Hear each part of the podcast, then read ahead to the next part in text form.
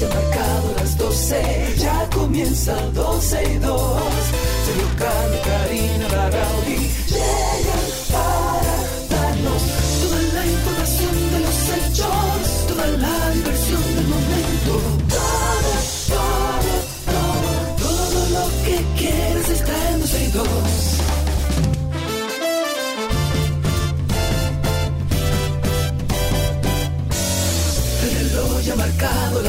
12, ya comienza 12 y 2. Sergio Carlos y Karina Larrauri llegan para darnos toda la información de los hechos, toda la diversión del momento.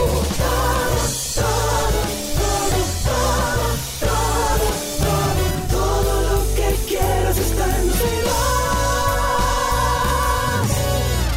Benvenuti, buongiorno, bon Espérate, día. espérate, espérate. ¿Qué ¿Qué es lo fue que lo me que está poniendo, muchacho? Es ¿Qué que, es que es está que no conecté aquí la cosa. de- espérate, tengo que quitar el Twitter Spaces. ¿Qué fue lo que hice? ¿Qué Dale, fue lo que hiciste? comienza, ¿Qué fue lo que hiciste? Bueno, vamos a empezar inmediatamente. Primero dando las gracias a los que están en Spaces con nosotros. Siempre decimos que estamos eh, sorprendidos por la cantidad de gente, la familia que hemos creado a través de Twitter. Para aquellos que se están perdiendo la oportunidad de una herramienta como Spaces, aprenda a usarla. Es muy simple y no solamente puede conectarse con nosotros, hay muchas otras eh, herramientas eh, que se dan dentro de Spaces. Así que síganos ahí, búsquenos como 12 y 2. Cuando entre la aplicación a la nativa, al original de Twitter, nos busca arriba en los circulitos, le clique ahí encima y ya está con nosotros. Ahí en su celular nos escuchará en vivo, puede incluso ir haciendo otras cosas mientras nos escucha y también puede participar con nosotros en vivo. Eh, bienvenidos a todos, amigos. Ya, resuelto el problema. ¿Está Sí, ya bien? entré ahí a Twitter. Spaces. Lo que pasa es que no le había puesto el adaptador que utilizamos para que no se retroalimente la información. Pero ya estamos aquí. Y de inmediato, señores, ojito, ojito, ojito a las autoridades en terrenas. Residentes, líderes comunitarios, empresarios, políticos enviaron hace más de un mes cartas a los ministerios de Turismo, Obras Públicas, Medio Ambiente, Vivienda y al Ayuntamiento Municipal de Las Terrenas advirtiendo que en base a las campañas publicitarias que están teniendo los proyectos hoteleros Riff Noval, Blue y Spirit of Las Terrenas, estos excederán la densidad permitida y sus edificaciones, la altura máxima permitida en toda la zona, entre otras faltas. Según sus promotores, de Riff sería desarrollado en Playa Bonita, mientras que Blue Terrenas y Spirit of Terrenas serían desarrollados en Portillo. Un hecho que llama especialmente nuestra atención es que los mismos eh, tampoco cuentan con todas las autorizaciones necesarias para su construcción por parte de las instituciones sectoriales correspondientes. Eso establece la comunicación. La verdad es que yo creo que las autoridades municipales, los ayuntamientos deberían hacer su trabajo. Ya de por sí Samaná ha crecido de una forma desorganizada. No podemos permitir ahora que nos dañen Samaná construyendo Ay, amiga, de una forma que no va de la mano. Es un turismo distinto. Vamos a respetarlo. Te voy a ser sincero, creo que ya las terrenas... No, terrenas aún con todo lo desordenado que ha crecido y Samaná en general, eh, pero terrenas eh, eh, sigue siendo y sigue guardando su espíritu, un poco más bohemio, un poco más eh, eh, pequeño. O sea, el turismo no es el turismo que encontramos en el este. De hecho, nos beneficia como país que tengamos diferentes ofertas turísticas. Claro que hay una gran cantidad de personas que buscan el todo incluido, los grandes edificios que caben eh, 25 mil personas, pero también hay otro grupo de turistas que andan buscando un turismo más tranquilo, más bohemio, donde no necesariamente tengan todo incluido. Entonces vamos a respetar el crecimiento de Terrenas y de Samaná, vamos a respetar las cosas que están establecidas por ley, porque ya de por sí es un caos y, y ha crecido de manera desorganizada, no pueden las autoridades dejar de hacer su trabajo y que esto siga empeorando. Ellos siguen, eh, eh, ¿cómo se llama? Publicitando y, y empujando el proyecto como que ya es un, un hecho. Eh, hay mucha Óyeme gente que en la se haga, que pero bajo la normativa de, de lo que establece la ley que se puede construir ahí. Ah, pero no lo están haciendo, Karina, ¿qué hacemos? Y entonces, ¿a quién uno llama? Mm. ¿A quién uno le exige como ciudadano? Mire, preste atención a su trabajo, porque eso no es otra cosa, que el que, el que tenga la responsabilidad preste atención a eso. Vamos a ver. Hablemos de otra cosa. Se envía una interesante propuesta al proyecto Supérate, que a mí me parece muy interesante. El Senado ha aprobado una resolución que solicita al presidente Luis Abinader la inclusión de un plan básico de Internet en los hogares favorecidos con la tarjeta Supérate, o sea, que sea parte como de los beneficios. El que propone esta resolución es el senador eh, por Atomayor, Cristóbal Castillo. Y en uno de los considerandos de este, de este proyecto, el, el documento establece que para el Estado Dominicano cumplir con el artículo 49.1 de la Constitución que dice, toda persona tiene derecho a la información, es necesario que la población tenga acceso a Internet, que es donde mayormente se maneja la información ahora. y esto dada la utilidad para fines educativos también y laborales, así como un medio para adquirir conocimiento e impulsar la comunicación. A mí me gusta este proyecto. Sí, Yo a mí creo me encanta, que es un sobre todo porque el dembow, la pornografía y todo va a llegar a, la población que lo necesita, que no tiene internet. Me encanta. Ah, porque tú crees que no, que no llega ahora. Sí llega, pero ahora va a llegar con más facilidad. No, muchacho, al contrario, yo creo que le dan oportunidades de crecimiento incluso a las familias con el Internet. Sobre todo Toquilla va a ser escuchada en más lugares. Ah, porque no la escuchan, según tú. Pero te estoy diciendo que es más fácil, no te estoy diciendo que no la escuchan, que es más fácil. Qué barbaridad. Eso es lo que hay que te No nada bueno. Habemos régimen de consecuencias, al menos en este caso, no en todos. ¿Ok? Tanto que nos quejamos tú y yo aquí del régimen de consecuencias que, no, hay. nada. El Ministerio Público ha solicitado una orden judicial de arresto en contra de la ex encargada del Centro de Retención Vehicular el canódromo El Coco, y estamos hablando de la coronela Isabelita de los Santos Pérez y otros seis subalternos a quienes imputa por cometer delito cibernético al borrar las informaciones de un aparato celular del periódico Listín Diario, establece que existen suficientes elementos de pruebas para sostener razonablemente que los imputados son autores o cómplices de violar diferentes artículos. Tengo entendido y leyendo sobre esta información desde temprano que eh, el Ministerio Público sí ha solicitado un proceso de juicio, un proceso de seguimiento a este caso, pero no hay orden de arresto en contra de esta encargada del centro de retención y tengo entendido que contra nadie. Según los implicados en este caso son miembros del, del DGC, recordemos que el pasado 11 de abril agredieron al defensor del pueblo, a Pablo Ulloa, a una periodista del Listín Diario y su fotógrafo, y también a un camarógrafo de CDN, ahí en el canódromo, cuando el defensor del pueblo fue, acudió a visitar el centro junto a representantes de los medios de comunicación. Eh, lo que tengo entendido de esta información es que se va a procesar, se va a hacer todo el seguimiento, pero no hay una orden de arresto. Yo entiendo que esto se debe llevar hasta las últimas consecuencias. Entiendo que no necesariamente debe haber arresto, pero sí educación, señores a estos mm. policías que dice la dueña, la, la dueña, la, la, directora del canódromo que ni sabía que había un cargo que se llamaba defensor del pueblo. Entonces, hay que educar a los que trabajan dentro del sistema. Sí, pero también, y, eso lo notamos en el video que salió a relucir aquella vez cuando se, se estuvo eh, haciendo la denuncia de todo esto, es también la actitud del, del, del defensor del pueblo. No fue la mejor, ¿eh? eh no fue la mejor. Sí, pero óyeme, dentro de la constitución, de, óyeme, dentro Mi amor, de... es que ah, una cosa es, por ejemplo, que tú seas presidente de cualquier cosa y que llegue a un sitio que te avala la ley para que tú llegues ahí a requisar o lo, hacer lo que te dé la gana y que la gente de ahí sepa quién tú eres. Entonces tú no puedes llegar y que, ¡ah, pues! No, hey, miren. Esa es una institución pública, tienen que saber quién es el defensor del pueblo. Dije que tienen que saber. Eso es como cuando Danilo dijo, vamos a darle un chance, que hay algunos políticos que no sabían que tenían que rendirles cuenta antes de entrar a trabajar y hacer su declaración de, bien. Es que, es que no lo sabíamos. Ah, no lo sabían. ah, mira qué bien. Entonces usted dedíquese a otra cosa. Sí, eso, no lo sabíamos. Eh, pero para actualizar esta noticia que dice que eh, por mala instrumentación por parte de la Fiscalía del Distrito Nacional ante la solicitud de orden de arresto contra la coronela Isabelita de los Santos y bueno, los otros implicados en esta agresión al defensor del pueblo, lo que provocó su rechazo en dos ocasiones por la coordinación de juzgados de la instrucción del distrito.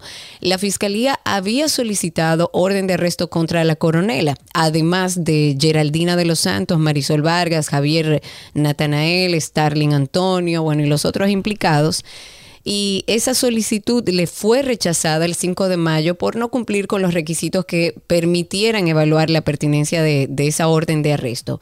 Pero además se dice que presentaba algunas ambigüedades y que no tenía una individualización de los hechos ni de los hechos cometidos por cada uno de los investigados. Por eso yo digo que no creo que requiera de cárcel, no hay nadie agredido, o sea, agredido verbalmente, pero digo, no hay nada que no sea remediable, eh, pero no existe orden de arresto, fue rechazada. Ok, eh, tenemos señores eh, que enfrentar nuestra realidad, yo diría, Karina, y es que estamos en campaña y eso no lo depinta nadie. El presidente de la Junta Central Electoral, Román Jaques Liranzo, con Z, informó que ese organismo tiene una propuesta para las elecciones del 2024 que le será presentada oficialmente a los partidos políticos de que la votación sea manual, que el voto automatizado sea eliminado y que se digitalicen los resultados de los comicios. Jaques Liranzo dijo que uno de los valores agregados y que trae como innovación la Junta es que los resultados de los comicios electorales ya no se hagan de palitos, sino que una vez se realice la votación manual y se haga el conteo manual de las boletas electorales, el llenado de acta eh, ya no sea manuscrito. Destacó que a través de un programa particular que preparó la Dirección Informática, conjuntamente con la Dirección de Elecciones, lo de la Junta, lo que la Junta propone es que los resultados de los sufragios estén digitalizados en un centro de votación. Yo me voy un poquito más allá yo diría, eh, no sé qué país de Latinoamérica que lo está usando ya, Karina, pero están poniendo una cámara eh, streaming que está streameando a unos canales y tú entras, por ejemplo, eh, mesa número 344. Claro. Tú, tú, entras a esa mesa y tú, como a lo mejor residente de esa área, tú ves exactamente qué está pasando ahí adentro y lo que están contando. Entonces, la población se vuelve además fiscalizador, de todas esas supervisor, claro, claro. Entonces, eso me parece, tenemos la tecnología aquí en República Dominicana de poder sobrellevar eso. Eh, eh, tenemos muy buena cobertura de Internet. Eh, generalmente estas mesas para la votación se ubican en lugares como colegios, etcétera, que eh, con antelación se podría ubicar ahí una, una, antena para aquellas personas que no tengan acceso a Internet o aquellos eh, edificios que no tengan acceso a Internet y que todos participemos en, el, en, el, en la fiscalización de los votos. Es que yo creo que hay que integrar a la sociedad. Yo creo que es un paralelo y algo similar a lo que yo siempre te, te he dicho al aire y he compartido con la audiencia, que creo que en el tema del tránsito hay que involucrar al ciudadano. Aquí no hay cámaras, señores, olvídense que nunca sirven cuando se necesitan. Entonces, ¿dónde hay cámaras? en los celulares de los ciudadanos, ¿por qué yo no me puedo inscribir como una fiscalizadora del tránsito y que me den un número y que yo pueda hacer mis, mis denuncias con fotos, con videos, con demás? Ya la tecnología lo permite. Vamos a hacerlo, integremos a la sociedad que aquí no hay suficientes agentes del DGC, ni hay cámaras, ni hay herramientas para hacer nada. La tenemos los ciudadanos, utilícennos. Vámonos con un tuit del día. Tuit del día de nuestra querida Dulce Dionisio. Un beso dulce. Dice, sube el telón. Leonel Fernández da el primer Picasso a presa Monte Grande. Baja el telón. Sube el telón. Danilo Medina da otro Picasso. Baja el telón. Vuelve y sube el telón.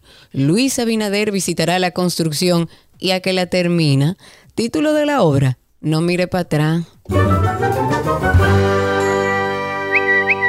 En campaña, Dulce. Compartimos, sí, sí, sí. Compartimos otro tweet del día que viene acompañado de un video de Antonio Maite. Hoy presenté mi punto de vista sobre la propuesta de aprobación de una nueva provincia, con la cual no estoy de acuerdo. Al contrario, tengo un proyecto que paraliza esta práctica y reduce a una sola Cámara de Congresistas para bajar los costos de la nómina al Estado. Pero vamos, vamos a escucharlo en voz de él, porque es, más pintoresco así, ¿verdad? Quisiera llamar a los senadores sobre la creación de una nueva provincia, Ramón Matías Mella. Yo creo que este país no está para más nómina, para tener más síndicos, para tener más diputados, para tener más senadores y para tener más gobernadoras. Así no vamos bien. Y los diputados que sometieron este proyecto y que lo aprobaron, creo que se equivocaron. Lo que debemos hacer es sentarnos y apoyar el proyecto de ley que yo tengo ya para presentarlo. Que solamente haya una sola Cámara y que seamos por todo 67 congresistas para bajar esta nómina y que así los proyectos puedan caminar. Usted sabe los millones de pesos que se va a economizar el Estado dominicano con bajar a 67 congresistas solamente. Y a los que le tienen miedo al voto, vamos a someter también que el voto sea obligatorio. Y ustedes verán y ustedes verán, y aquí no habrá senadores ni diputados, pero sí habrán congresistas en una sola Cámara. Mira, por primera vez estoy de acuerdo no, con acabo de tuitar, estoy de acuerdo con Antonio Marte. estoy de acuerdo. Siete legisladores, congresistas, haciendo la cosa y los proyectos caminando. Y usted lo verá que vamos a caminar bien y que se van a aprobar los proyectos. Porque que aquí se cansa uno de someter proyectos, de someter leyes y no caminan por el amor de Dios. Por el amor de Dios. por el amor de Dios, ahí está. Oh Dios, aleluya. En algunas internacionales, la escuela Robb Elementary School, donde ocurrió el tiroteo en Texas el pasado mes de mayo, será demolida. El alcalde de la ciudad ha expresado que no, va no le va a pedir a los alumnos y a los profesores que regresen a las aulas luego de lo sucedido y estoy completamente de acuerdo. Así mismo es. Tú sabes el trauma que se crea con... Uf y volver para siempre, a ese lugar. nunca se borra, para siempre. Oh. Un empleado de una empresa chilena recibió una transferencia de 281 millones de pesos chilenos, unos 190 mil dólares, renunció a la compañía para, que, para la cual trabajaba y se fugó con el dinero. Sin embargo, le iniciaron acciones legales por apropiación indebida eh, todo se trató de un error del área de recursos humanos y el hombre se enteró cuando fue a cobrar su sueldo de mayo. Al ingresar a su cuenta bancaria se percató de que era millonario. Su primera reacción fue hacerse el distraído, pero cuando la empresa se dio cuenta del error, le informó que eh, debía devolver el dinero. Al día siguiente el empleado tenía que ir a la sucursal bancaria para entregar los millones que había retirado, pero nunca apareció. Lo llamaron cientos de veces hasta que contestó y comentó que se había quedado dormido. ¿Eh? Continuaron en la espera, pero pasó el día eh, sin ninguna respuesta. Luego pasaron varios días sin noticias del empleado hasta que un abogado se presentó en la empresa para comunicar que su defendido no estaba convencido de devolver el dinero porque el error no era suyo. Bueno, no es suyo, realmente. Que por lo menos se le queden, qué sé yo, 20 mil dólares por el error. No, exacto. Mira, pero yo no fui que deposite ese dinero ahí. Sáquelo usted. Haga, ¿qué, es lo que usted pretende que yo haga? Recordemos, finalizando este cierre del primer bloque, el episodio más reciente que estrenamos en Karina y Sergio After Dark, en el que hablamos sobre lo que nadie nos explicó sobre la menstruación. Esto a propósito de que se está hablando en entidades internacionales sobre establecer la menstruación como, como un derecho, como una necesidad básica. A ustedes le puede parecer increíble, pero primero a las niñas no se le explica correctamente lo que es este proceso. Pero además hay muchas niñas, mujeres alrededor del mundo que no tienen ni siquiera los recursos para comprar lo que necesitan para atravesar este periodo todos los meses. Y quisimos abundar sobre esto en Karina y Sergio After Dark. Eso va a ser, eh, ese es el más reciente que habla justamente sobre lo que nadie nos explicó sobre la menstruación. sin, embargo, sin embargo, hay muchísimos temas que hemos tratado que no pierden vigencia, que son de información. Pueden entrar a nuestra plataforma en cualquiera de esas plataformas de podcast que ustedes eh, utilizan para podcast. Por ejemplo, hay otro tema muy interesante. La adolescencia es una etapa de enormes cambios donde los jóvenes pasan de sentirse unos niños a querer ser vistos como adultos. Yo le llamaría el fin de la infancia y el inicio formal de la pubertad. Una de las etapas más determinantes para nuestras vidas y que reta de una manera u otra a nuestros padres. Adolescencia, etapa más difícil, retante, complicada, bella dura. Porque tú sabes que el adolescente que ve la incoherencia de los padres dice, yo no sé por qué él me dice eso, él me dice que no diga esa mala palabra y a cada rato yo le a decir. Él me dice que no engañe y yo lo oí diciéndole tal cosa al tío mío, porque además mira cómo habla mi mamá, mira cómo le habla a mi otro hermano. Entonces tú pierdes credibilidad, papá. Karina y Sergio, After Dark. Nos pueden encontrar en cualquiera de las plataformas de podcast. Búsquenos como Karina Larrauri o Sergio Carlo. En el mismo Google pueden poner eh, Karina Larrauri Podcast o Sergio Carlo Podcast y ahí nos encuentran. Así empezamos 12 y 2. Gracias por la sintonía. Nuestro cafecito de las 12 les llega gracias a Café Santo Domingo, lo mejor de lo nuestro.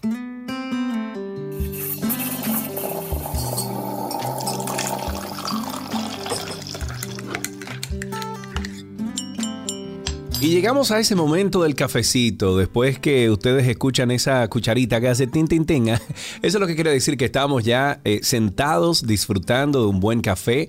Ustedes saben que tenemos este cafecito de las 12 y que los jueves viene en compañía de alguien que usted conoce, que usted ha visto en periódico, en algún sitio. Hoy nos tomamos un café con el gran productor dominicano Guillermo Cordero. Primo. ¿Qué hay? ¿Cómo están ustedes? Primo y tú. Karina, un abrazo. Vivo y suelto, primo primo, eso es lo único. en una pieza todavía. Exactamente.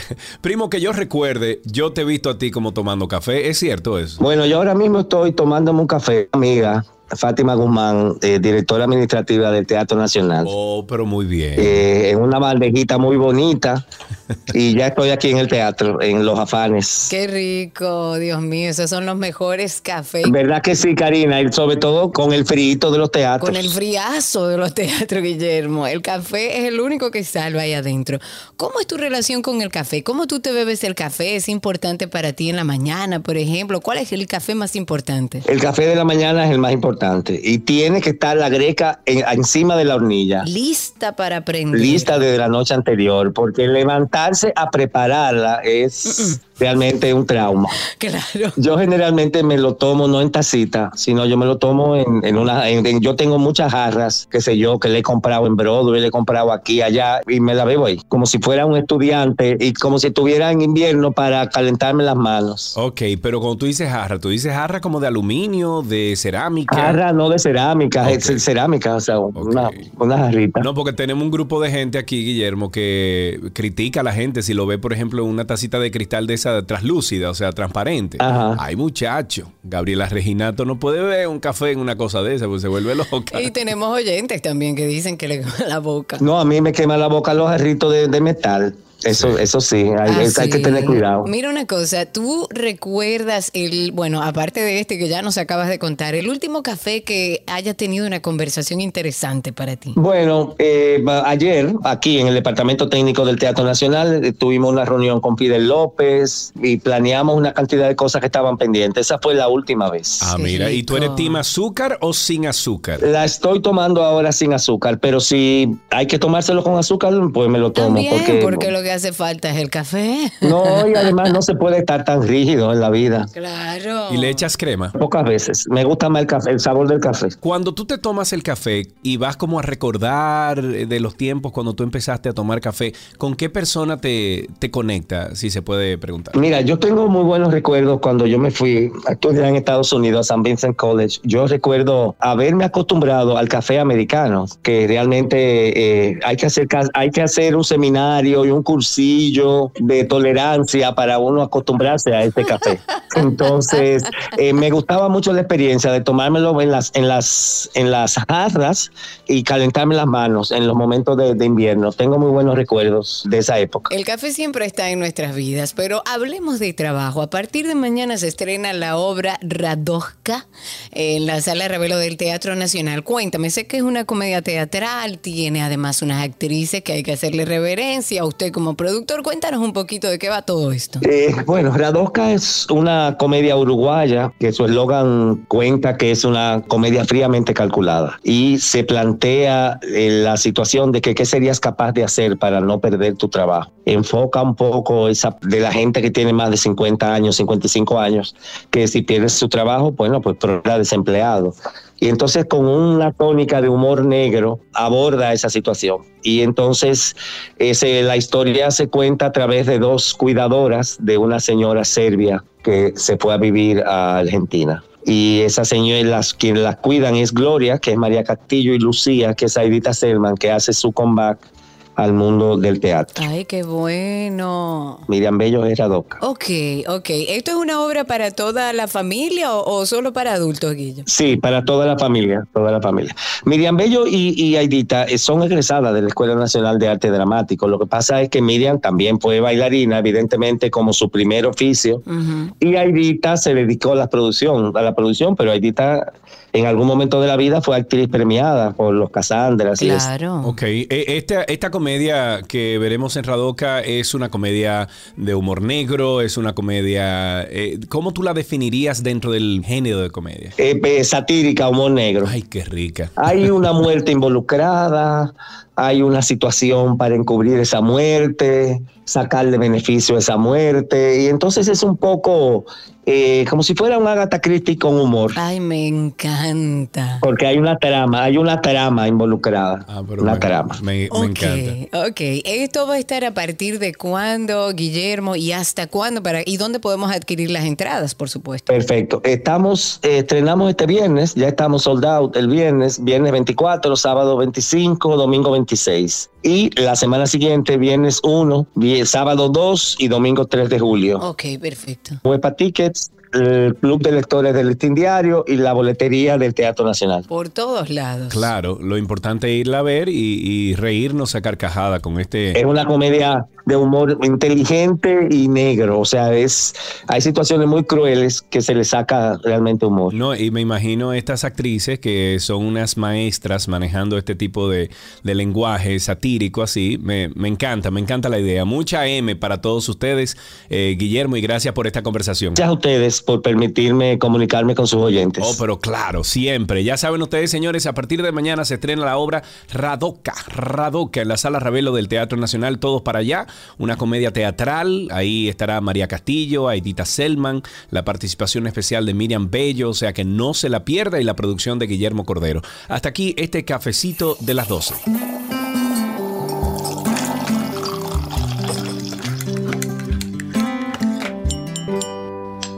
Nuestro cafecito de las 12 les llegó gracias a Café Santo Domingo, lo mejor de lo nuestro.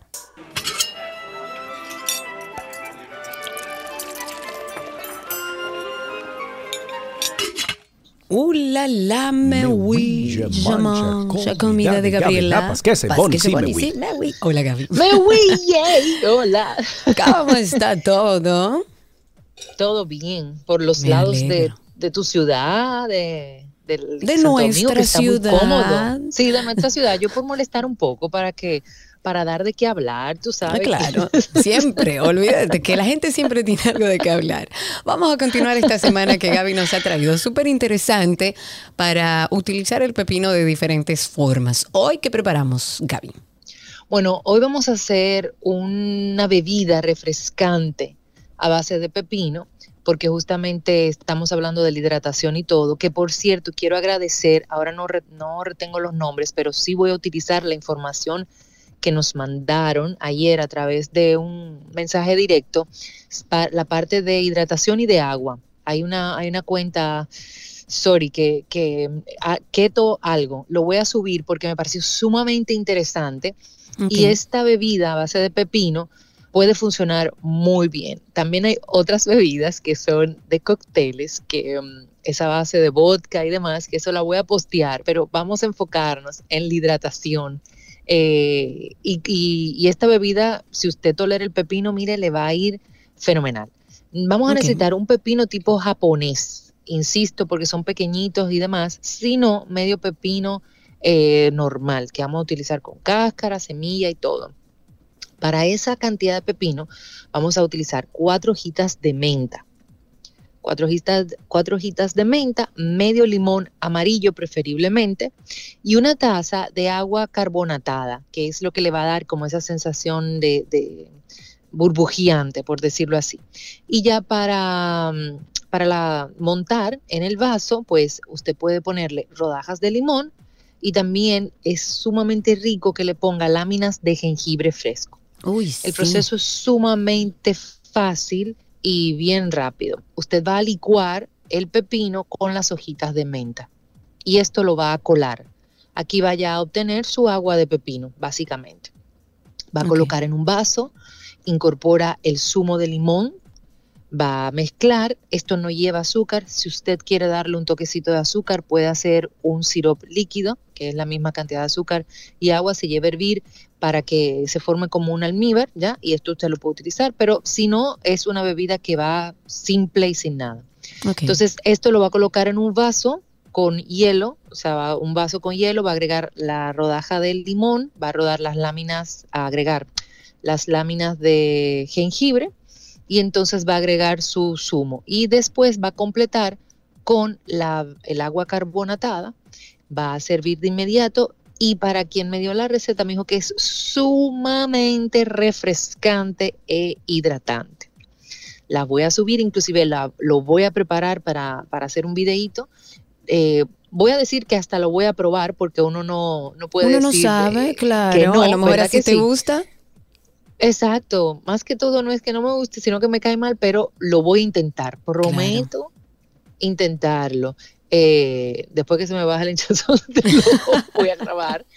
Pero me parece sumamente refrescante. Usted lo puede hacer en más cantidades eh, y también si desea puede eh, licuar pepino con piña y hacer todo el proceso como hemos mencionado para tener otro saborcito adicional.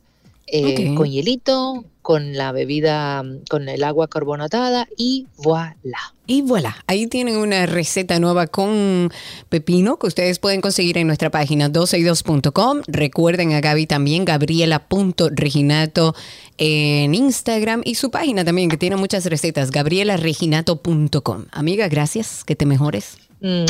Un beso, gracias, un beso enorme, lo sigo escuchando. Así será, un beso Gaby y hasta aquí nuestra receta del día.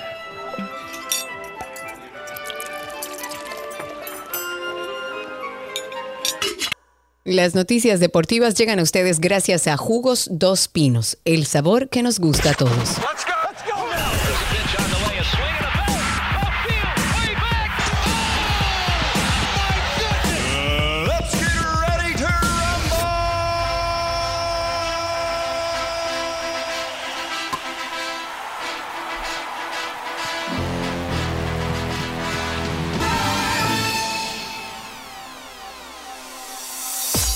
Arrancamos con deportes, inmediatamente nos vamos con noticias de grandes ligas. Es algo que los aficionados de los padres han estado esperando durante meses. Fernando Tatis Jr. con un bate en mano. Sin embargo, no es lo que todos esperan. El estelar dominicano de los padres aún no ha recibido el alta para tomar prácticas de bateo, el paso restante más importante antes de poder regresar a la acción, luego de fracturarse la muñeca izquierda durante el receso de temporada.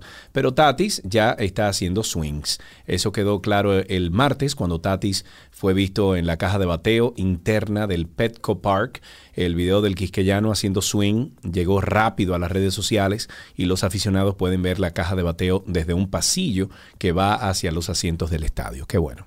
En otra noticia de grandes ligas, un día después de que el jardinero de los Astros de Houston, José Siri, dijo que su gesto de celebración de un jonrón contra los Mets fue un error, el dominicano pareció retractarse el miércoles con un tuit profano que más adelante fue borrado. Aunque no se refirió al incidente directamente, el tuit de Siri dijo, improperio. para no decirlo, era pip, malas opiniones, diviértanse. El tuit fue borrado antes del partido del miércoles. El piloto de los Mets dijo que algunos de sus jugadores estaban molestos por los gestos de Siri, pero que a muchos les dio igual. Eh, Showalter añadió que los compañeros del jugador a menudo se encargan de lidiar con cosas así, pero que solamente hay una forma segura de prevenirlo. En otra noticia, esta de natación, la nadadora estadounidense Anita Álvarez fue rescatada del fondo de la piscina por una entrenadora, se llama Andrea Fuentes, mientras participaba en el Campeonato Mundial de Natación de Budapest en Hungría este miércoles.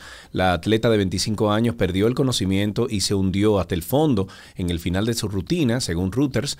Al ver la escena, Fuentes, la entrenadora, quien es cuatro veces medallista olímpica en natación, saltó a la piscina para rescatar a Álvarez y llevarla al borde donde recibió atención médica. Anita está bien, los médicos revisaron todos los signos vitales y todo está normal, frecuencia cardíaca, oxígeno, niveles de azúcar, presión arterial, todo. Todo está bien, eso dijo Fuentes en el comunicado. Ahora hay que saber entonces por qué, le dio ese, claro, porque se desmayó, claro. En la NBA, con Jim Montero como principal y única figura nacida en República Dominicana, se llevará a cabo este jueves el draft 2022 de la NBA. Este jugador que estuvo durante la primera um, histórica temporada de la nueva liga Overtime Elite sería el mejor posicionado para ser escogido con uno de los 58 picks disponibles en el evento, donde entrarán, bueno, las nuevas estrellas de la liga. Este año tendrá dos selecciones menos que las habituales, que son 60, ya que tanto Chicago Bulls como Miami Heat no poseerán escogencias debido a una violación sobre las conversaciones de la agencia libre. Montero, que tiene 18 años de edad, es un guardia de 6 pies, 2 pulgadas de estatura, con 172 libras, que de acuerdo a varias publicaciones tiene una gran agilidad y un manejo del balón, aunque debe trabajar en su físico por y para las exigencias de la NBA. No obstante, es un talento interesante, que inclusive en los primeros mock draft eh, de la temporada apareció como una posible selección de primera ronda. Y con esto finalizamos estas noticias del mundo deportivo aquí en 12 y 2.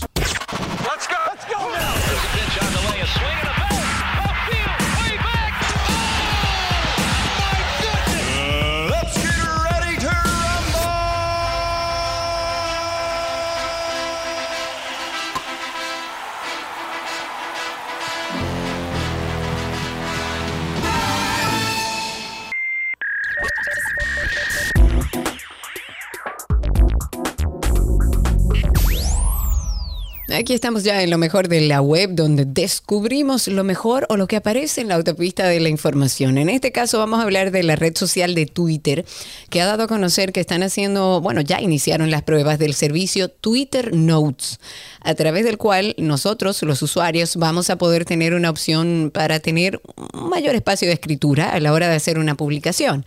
Las notas le darán a las personas o a los usuarios la capacidad de repasar más de 280 eh, caracteres en Twitter en una sola pieza de contenido, con la inclusión de fotos, de videos, de GIFs, de tweets, de cualquier cosa que usted quiera. Las notas se pueden escribir, publicar y compartir en Twitter y leer en Internet. Eso es parte de lo que dice Twitter. Twitter Notes es entonces la opción que pronto ya va a tener todos los que usen esta plataforma en la cual se podrá escribir libremente con la opción de más de 280 caracteres. Ya las pruebas se están realizando en pequeños grupos en Canadá, en Ghana, en el Reino Unido, también en los Estados Unidos y durante los próximos dos meses estas personas que lo están probando utilizarán la primera interacción de Notes, haciéndonos saber lo que les gusta, lo que les frustra, mientras publican cosas que muestran las diferentes formas en que se puede usar Twitter Notes. Me voy con que el equipo de Google anunció una nueva función que está implementando Fitbit y que analizará los patrones de sueño de los usuarios. Y es que más allá de decirte si has cumplido con la meta de descanso, te va a mostrar un análisis mensual de tus hábitos de sueño, teniendo en cuenta una serie de factores. Esta nueva función premium de Fitbit se llama Sleep Profile o perfil de dormida y promete ofrecer a los usuarios un análisis más profundo de sus patrones de sueño. Sleep Profile analiza su sueño en 10 métricas clave cada mes, calcula las tendencias, la compra, eh, perdón, lo compara con, eh, con, bueno, con, qué tipo eh, o, o qué es típico para la edad del usuario y el sexo para que pueda descubrir dónde puede mejorar. Esto no significa que haya un ideal que tengas que alcanzar, solo es una forma amena eh, más transparente de representar tus hábitos de sueño durante el mes. Es una interpretación que puede cambiar cada mes. Bueno, ya ustedes escucharon lo que encontramos en la autopista de la información, recordándoles siempre que en internet pueden encontrar 12y2.com. Es una revista digital cargada con toda la información que hablamos y compartimos con ustedes al aire, dividida por segmentos, la receta, a lo mejor de la web, todo dividido. Además, una forma fácil de comunicarse con nosotros y escucharnos en vivo ahí mismo en la página 12y2.com. Además, recordarles que pasen por nuestro podcast Karina y Sergio After Dark, que además tenemos una cuenta en Instagram que tratamos de mantener información también que complemente lo que pasa en nuestros episodios. Nos puede buscar como Karina y Sergio After Dark. Además, los invitamos a que nos envíen cualquier tema que ustedes entiendan que pueda ser de valor para usted o alguna situación que esté viviendo su familia relacionada a la salud mental. Escríbanos a través de esa cuenta Karina y Sergio After Dark. Y hasta aquí lo mejor de la Thank you.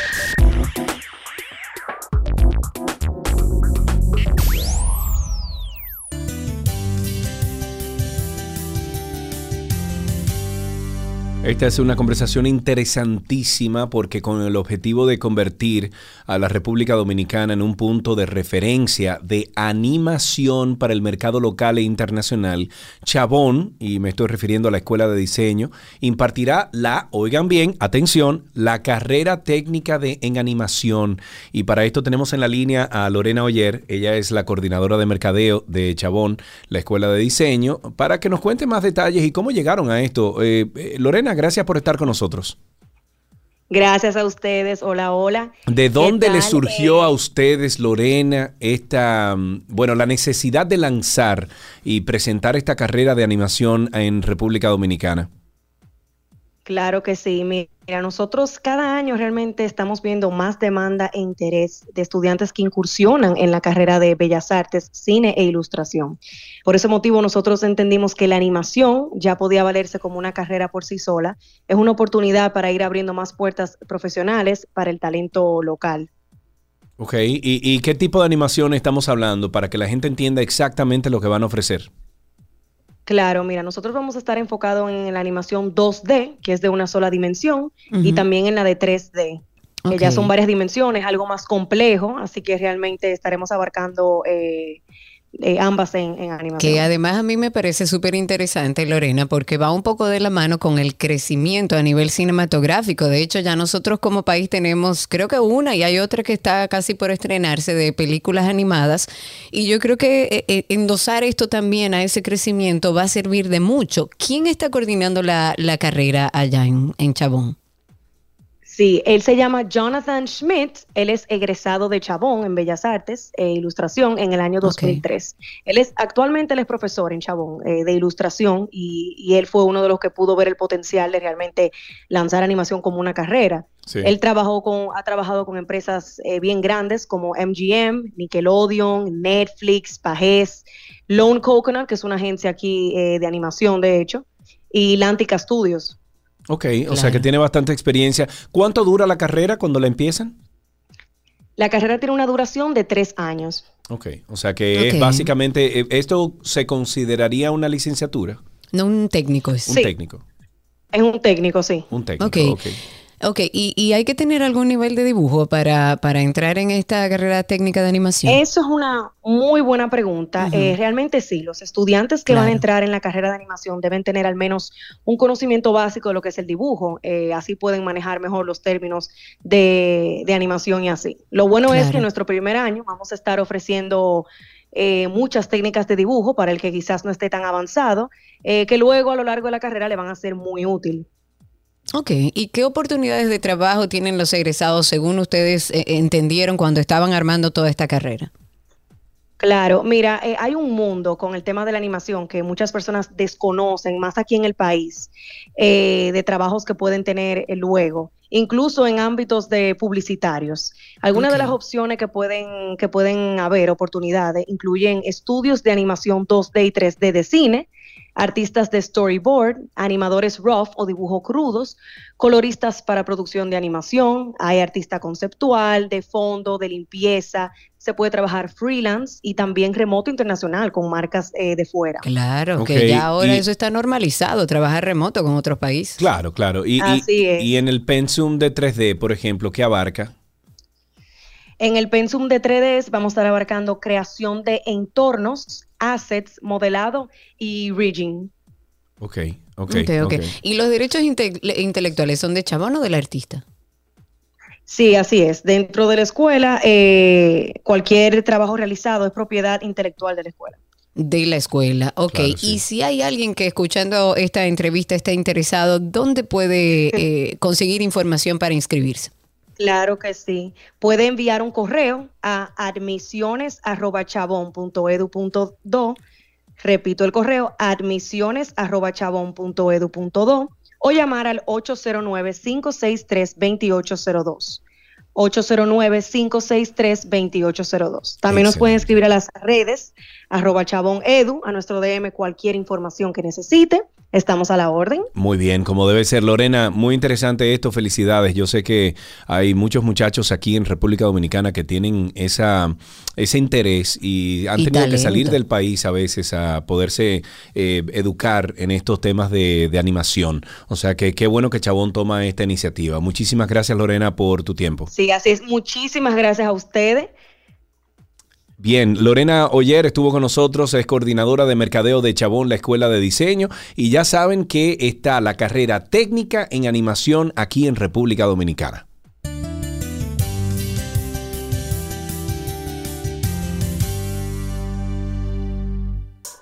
¿Qué aprendiste hoy? Llega a ustedes gracias a Bala Pizza, expertos por tradición, y gracias a Nido Crecimiento, tu amor, su futuro.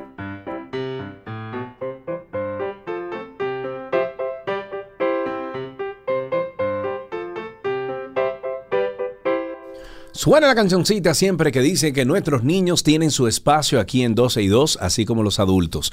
829-236-9856, 829-236-9856, nuestro teléfono aquí en 12 y 2. Y creo que tenemos a alguien ahí, vamos a ver. ¿A Hola, quién tenemos en línea? Hola, Sergin. A ver, a ver, a ¿Era ver. Sergin? ¿Cómo era? No, Ser, Sergin y Rocío. ah, sí. Ok, Isabela está en la línea. Buenas tardes. Hola, Isabela. Hola. ¿Cómo estás? Bien. Qué bueno. Isabela, ¿qué edad tú tienes? ¿Cuántos años? ¿Qué? ¿Eh? ¿Cuántos años tú tienes? Ocho. Ocho años, ok. ¿Y estás de vacaciones ya? Sí. ¿Y qué estás haciendo de vacaciones, Isabela? Actividades, pintando, eh, ah, haciendo manualidades. ¿Qué? ¿Tú haces manualidades? ¿Qué tipo de manualidades? Hice un conejito con papel de baño y oh. un portalápices con, con botella de refresco. ¡Wow! ¡Qué Oh, me bien! Y mira, y tú no haces como eh, pulseritas de esas tejidas, ni mucho menos. ¿Eh? No. No, bueno, pues aprende. Esas Claro. pulseritas son facilísimas, eh, facilísimas de hacer y eso es un amanzaloco. ¿Tú sabes lo que es un No, y además amanzaloco? puede venderla y hacerse de Ah, también. dinerito. Un amanzaloco es algo que tú haces para calmar los nervios. Entonces es un amanzaloco. Dile a tu mamá que te enseñe cómo hacerla. O en YouTube tú buscas cómo hacer. Eh. Dime. Eh, mi tía dice que, que íbamos a vender Ajá. Eh, limonada. Ah, Ah, muy bien. limonada, Eso sí. también es una opción. Yo estoy bebiéndome Claro. una hora. Ponte, sí, y, y vende limonada y haz eh, pulseritas y cosas. Claro. Que usa tu creatividad si te gusta. Isabela, ¿tú tienes algún chiste? Eh, ¿Una adivinanza? No, una No. adivinanza, no. ¿Te sabes alguna canción? Brinca la tablita que yo Ya yo la brinqué. Ok. Muy bien, Isabela, muchísimas gracias por llamar aquí a 12 y 2. Hasta aquí, ¿qué aprendiste hoy?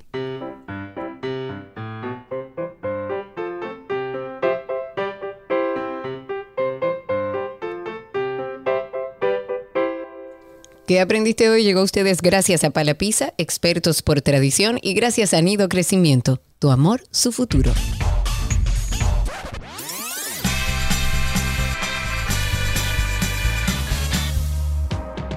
Bienvenidos a nuestra canción del recuerdo, una vuelta al pasado y a la música de otro tiempo que siempre como que nos, nos llega ahí, como al pechito, al corazón cuando lo escuchamos. Hoy tomamos un ticket en una máquina del tiempo al año 1985 con la canción que volvió a la actualidad gracias a la última temporada de Stranger Things en aquella escena que Karina no ha visto todavía del episodio número 4. Y hablo de Running Up the Hill por la cantante británica Kate Bush. El sencillo se convirtió en el regreso de Kate Bush al ojo público, esto luego del bajo rendimiento comercial que obtuvo por su anterior álbum de estudio de 1982 que fue The Dreaming. Además de convertirse en el éxito de referencia de Bush, es la canción más exitosa comercialmente de la cantante, consigue llegar al número 3 en el Reino Unido, el 6 en Australia y conseguir 37 años después la posición número 4 de las listas de éxitos estadounidenses Billboard Hot 100, convirtiéndose en el mayor éxito de la cantante en territorio estadounidense y a nivel mundial. El sencillo a lo largo del tiempo conseguiría reingresar a algunas listas tras ciertos relanzamientos. Sin embargo, no sería hasta el lanzamiento de la cuarta temporada de la serie de Netflix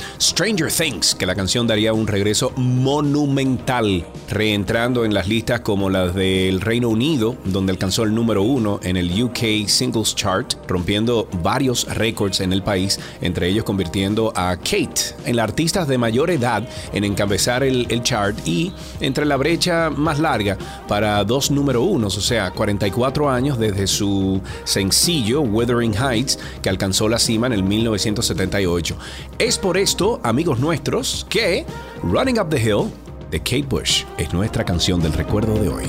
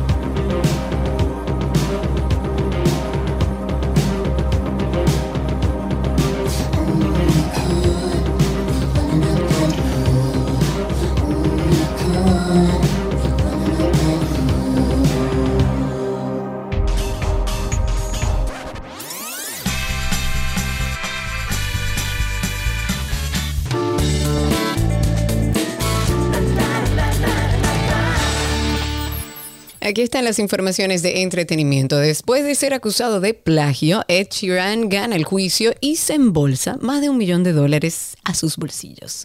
El pasado mes de abril, de hecho lo comentábamos aquí, se dictaminó que este artista no había copiado parte de la melodía de OY del 2015 que eh, fue compuesta por Sammy Chokri y Rose Donoghue.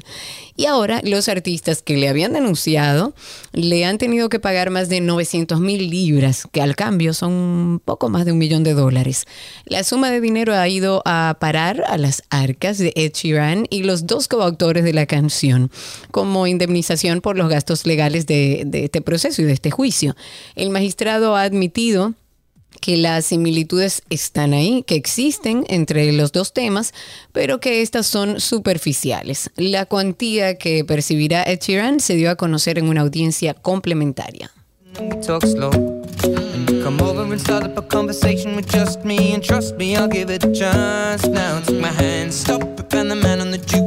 And we start to dance. And now I'm singing like, girl, you know I want your love. Your love was handmade for somebody like me. Come on now, follow my lead. I may be crazy, don't mind me. Say, boy, let's not talk too much. Grab on my waist. En otra noticia de entretenimiento, Brad Pitt es uno de los rostros más conocidos de Hollywood y pese a ello no escapa de los problemas de todo ser humano. Uno de los más comunes es la depresión y Brad Pitt se sinceró en una entre- entrevista de con Jay, con GQ más bien, sobre su estado y cómo se le, le provocó sentirse solo. Además detalló las claves que le ayudaron a mejorar y cómo logró alcanzar la felicidad. Siempre me movía, y esta eh, es una cita, siempre me movía con las corrientes, a la deriva de un camino y en el siguiente. Eh, bueno, pasé años con una depresión de bajo grado y no fue hasta que llegué a un acuerdo con eso, tratando de abrazar todos los lados de, mí mismo, la belleza, la fealdad, que pude atrapar esos momentos de contento. Eh, dice que, que creo que todos tenemos el corazón roto, expresó Brad Pitt. Por último, el actor inició eh, o indi- indició, no, incidió más bien en algo que le ayudó a superar su estado y encontrar alegría en su vida. La música me da mucha alegría. Creo que la alegría ha sido algo que he descubierto más tarde en la vida, eso dijo. En otra información tenemos que MJ, el musical de Broadway sobre Michael Jackson, repleto de éxitos del rey del pop, recibió un gran impulso en la taquilla. Esto luego de ganar cuatro premios Tony y obtener una valiosa exposición frente a millones de televidentes durante su eléctrica presentación en la ceremonia. Puede que haya perdido el premio al mejor musical ante A Strange Loop, pero MJ obtuvo el Tony al mejor actor en un musical para Miles Frost y recaudó 1.661.000 dólares durante la semana posterior a los Tony. Es el mayor salto de taquilla de la semana pasada en Broadway y un nuevo récord para el espectáculo. A Strange, eh, A Strange Loop también disfrutó de un repunte tras la transmisión y recaudó 845.300 dólares la semana que finalizó el 19 de junio. Un salto de, bueno, casi 169.000 dólares respecto a la semana anterior y generó un nuevo récord para la puesta en escena.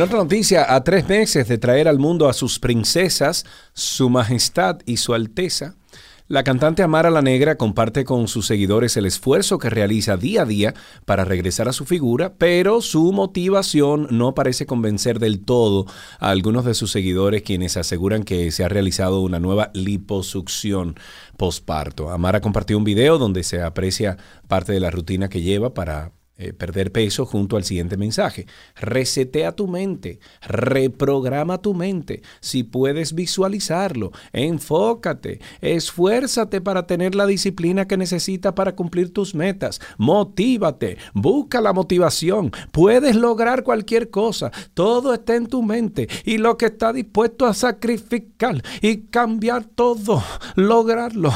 A veces la vida se complica y se desvía, pero cada día cuenta. Deja de pensar en lo que quieres hacer y empieza. Solo hazlo. Un paso adelante es mejor que quedarse sentado. Respira. A lo que alguien contestó, lipo posparto, esfuerzo y dedicación. Diablo.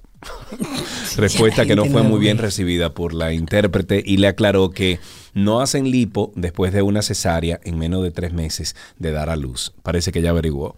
Amara ha sorprendido a sus seguidores al mostrar una moldeada figura tras un embarazo de gemelas y en tan solo tres meses se ve espectacular. Eso eso se ha logrado, muchas mujeres lo han logrado. Yo creo que tú misma lo, lograste como en dos, tres meses, perdiste muchísimo peso. Bueno, depende. El primero fue casi de una vez, tenía 24 años, pero el segundo me costó un par de añitos. Eso es normal, señores. Hay que darle tiempo al, cuerpo a que vuelva a su estado natural. Es un proceso muy invasivo el, traer un niño al mundo. Tengan paciencia, quiéranse, así como son y vivan una vida saludable. En otra noticia, eh, Barack y Michelle Obama han firmado un contrato con Audible ¡Ay, me encanta! Esta es, para aquellos que no saben, la compañía de podcast de Amazon. No solo de podcast, también de audiolibros y demás, que es muy buena y bastante completa. Y ellos han firmado para producir nuevos formatos luego de romper su acuerdo con Spotify el pasado mes de abril. Eh, la productora que dirige el expresidente de Estados Unidos y su esposa anunció el martes pasado su nueva colaboración con este gigante del comercio electrónico que se suma a otros contratos también de este matrimonio de de Barack Obama y, Michelle Obama, eh, con empresas como Netflix, para la que ya han estrenado varios documentales. Su podcast como Bruce Springsteen, Renegados, en el que Obama y el cantante conversan sobre temas como el racismo, la justicia social o la identidad estadounidense, se convirtió el pasado año en uno de los más escuchados en todo el mundo en Spotify. El rapero del Bronx, Little TJ, recibió varios disparos durante un presunto intento de robo a mano armada. Según publica la web especializada TMC, este rapero recibió un disparo justo después de la medianoche en Edgewater, esto es en Nueva Jersey en una zona cercana al río Hudson y que está justo al frente de Harlem. Como reportó Telemundo, los oficiales respondieron a múltiples llamadas de disparos en el complejo de apartamentos Promenade. Allí fue donde encontraron a Little TJ, también conocido como Tion Merritt, con múltiples heridas de bala. Los hechos ocurrieron en dos escenarios cercanos, uno en el restaurante Chipotle y otro en una gasolinera Exxon cercana, pues los atacantes eran atracadores que abrieron fuego varias veces. Un comunicado de la oficina del fiscal del condado de Bergen eh, afirma que se ha detenido a tres personas por estos hechos, entre ellos Mohamed Konate, que según las pesquisas intentó cometer un robo a mano armada contra Little TJ y otros dos hombres que estaban con el rapero. Qué barbaridad. Bueno, en una nota, en una nota, a ver, a ver. En una nota lamentable, la modelo e influencer estadounidense Nies Whitehofer, quien se pronunciaba sobre problemas de salud mental en su perfil de Instagram, que tenía más de 4 millones de seguidores, se suicidó a los 31 años. Lamentablemente, esta mm, Nis, esta influencer, se quitó la vida después de una larga batalla con los problemas de salud mental. La familia dijo, ella fue muy abierta con sus seguidores sobre su condición, incluso queriendo ayudar a los seguidores que también la padecían. Ella fue encontrada por las autoridades tras recibir una llamada de un familiar preocupado el mes pasado para ver cómo estaba ella en su residencia en el área de Houston y fue entonces cuando la descubrieron sin vida. Con esto finalizamos estas noticias del mundo del entretenimiento. Gracias por la sintonía.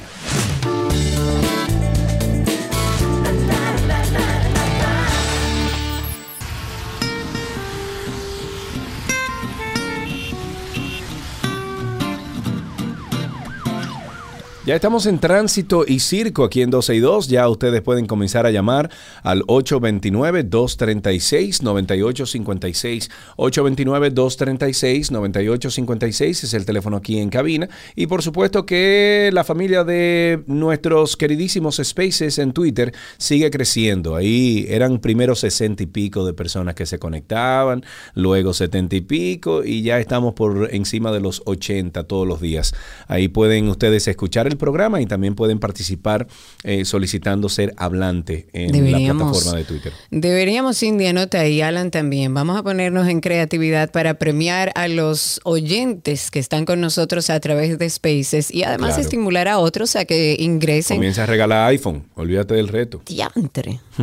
Wow. Ok, atención, eh, empresas colaboradoras. Mándennos uno o dos iPhone. Oh, y así lo así regalamos. O un fin de semana también puede ser. La gente necesita desconectarse. También Para nuestra audiencia en Twitter Spaces. Ah, bueno, Ah, Víctor yo creo está que ahí. sí, que Víctor está ahí. Atención, Víctor Prieto, necesitamos Sí. que nos ayude con esto. Bueno, en lo que entran las llamadas, el- la OPRET, o sea, la Oficina para el Ordenamiento del Transporte, y esto en colaboración con la Alianza Francesa, eh, tienen una- unas actividades que me encantan. Ellos van a estar presentando una serie de actividades culturales dentro del marco del evento que se llama Fiesta de la Música. Esto se celebra o se celebrará los días 23 y 24 de junio se van a realizar en varios puntos, en este caso del metro y del teleférico de Santo Domingo.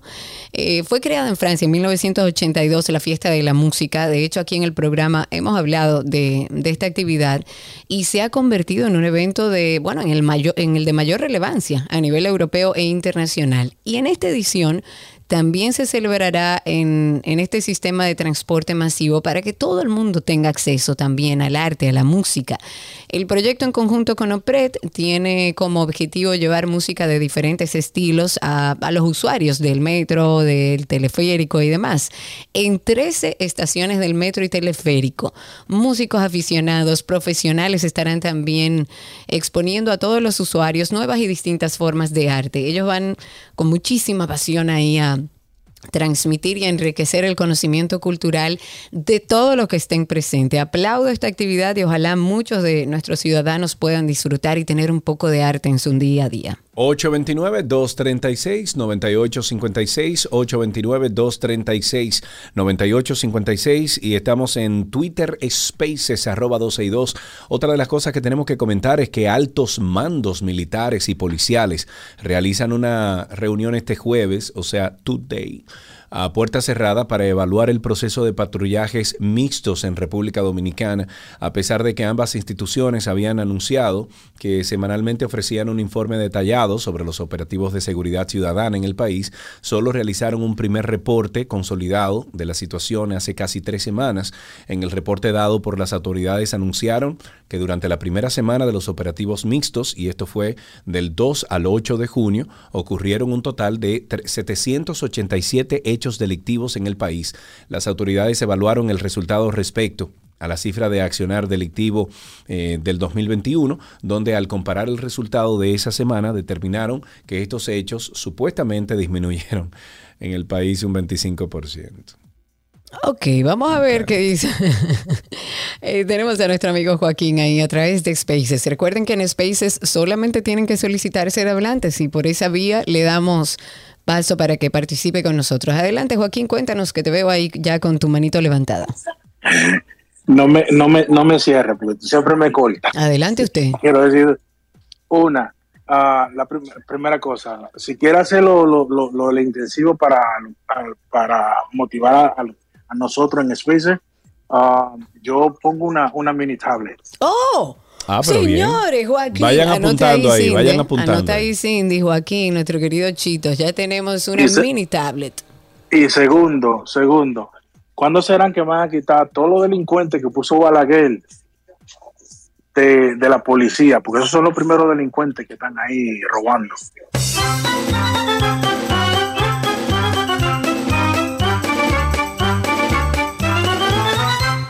829-236-9856, 829-236-9856, el teléfono aquí en 12 y 2. Tenemos en la línea a Willy. Buenas tardes, Willy. Saludos, Sergio, Karina, ¿cómo están? Espero que Willy, estén te- bien. tenías unas cuantas semanas que no llamabas. Oh, pero te llamé antes de ayer, Sergio. Ah, ok, está bien, está bien.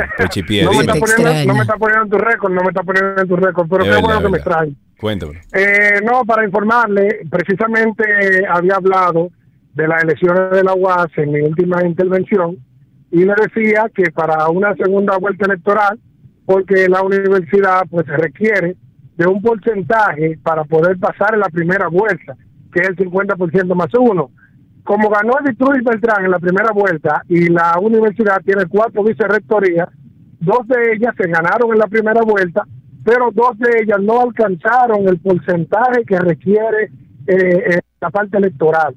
Por lo tanto, la vicerrectoría administrativa y la vicerrectoría de expresiones iban a una segunda vuelta. Y digo que iban porque hoy pasó algo inusual en la Universidad Autónoma de Santo Domingo, y es que los dos maestros, tanto Alexis Martínez, que iba como vicerrector eh, administrativo de la parte de Hanna David, que es quien perdió de Vitruy, y el profesor Radamés Silverio, el actual decano de la Facultad de Jurídica, pues acaban de declinar sus aspiraciones porque entienden que los maestros que quedaron en primer lugar, uno con 49.6, el maestro de sangre, que aspira a vicerrector administrativo, y la otra con 40 y 40.6, que es la maestra Rosalía, tienen la oportunidad de ser vicerrector eh, en una segunda vuelta sin mayor perjuicio y sin, sin mucho esfuerzo.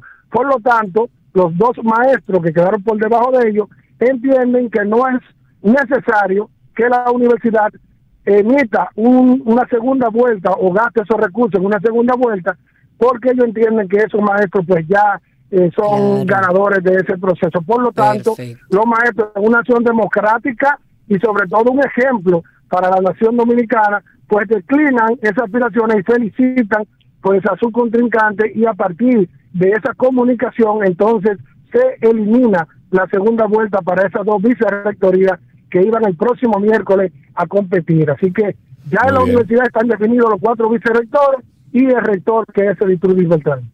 Perfecto, gracias. Willy.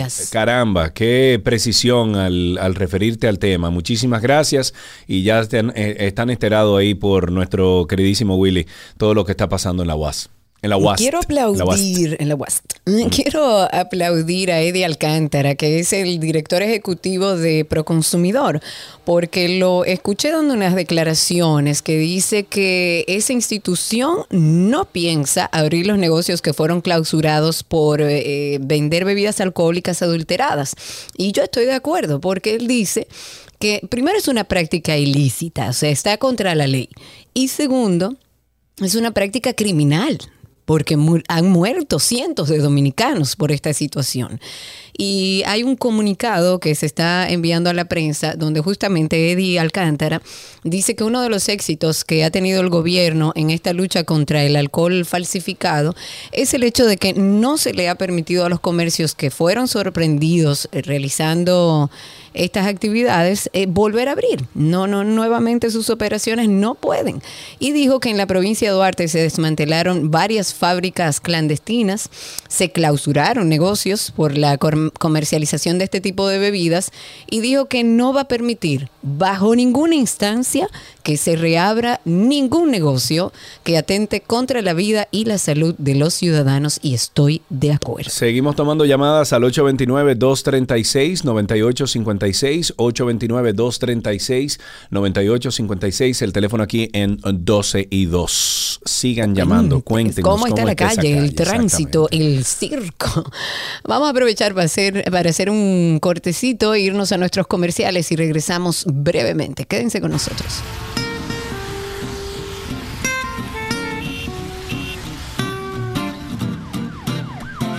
Seguimos en Tránsito y Circo, esperando sus intervenciones a través del 829-236-9856 y a través de Twitter Spaces buscándonos como 12 y 2, dándole al circulito y ya está ahí con nosotros conectados.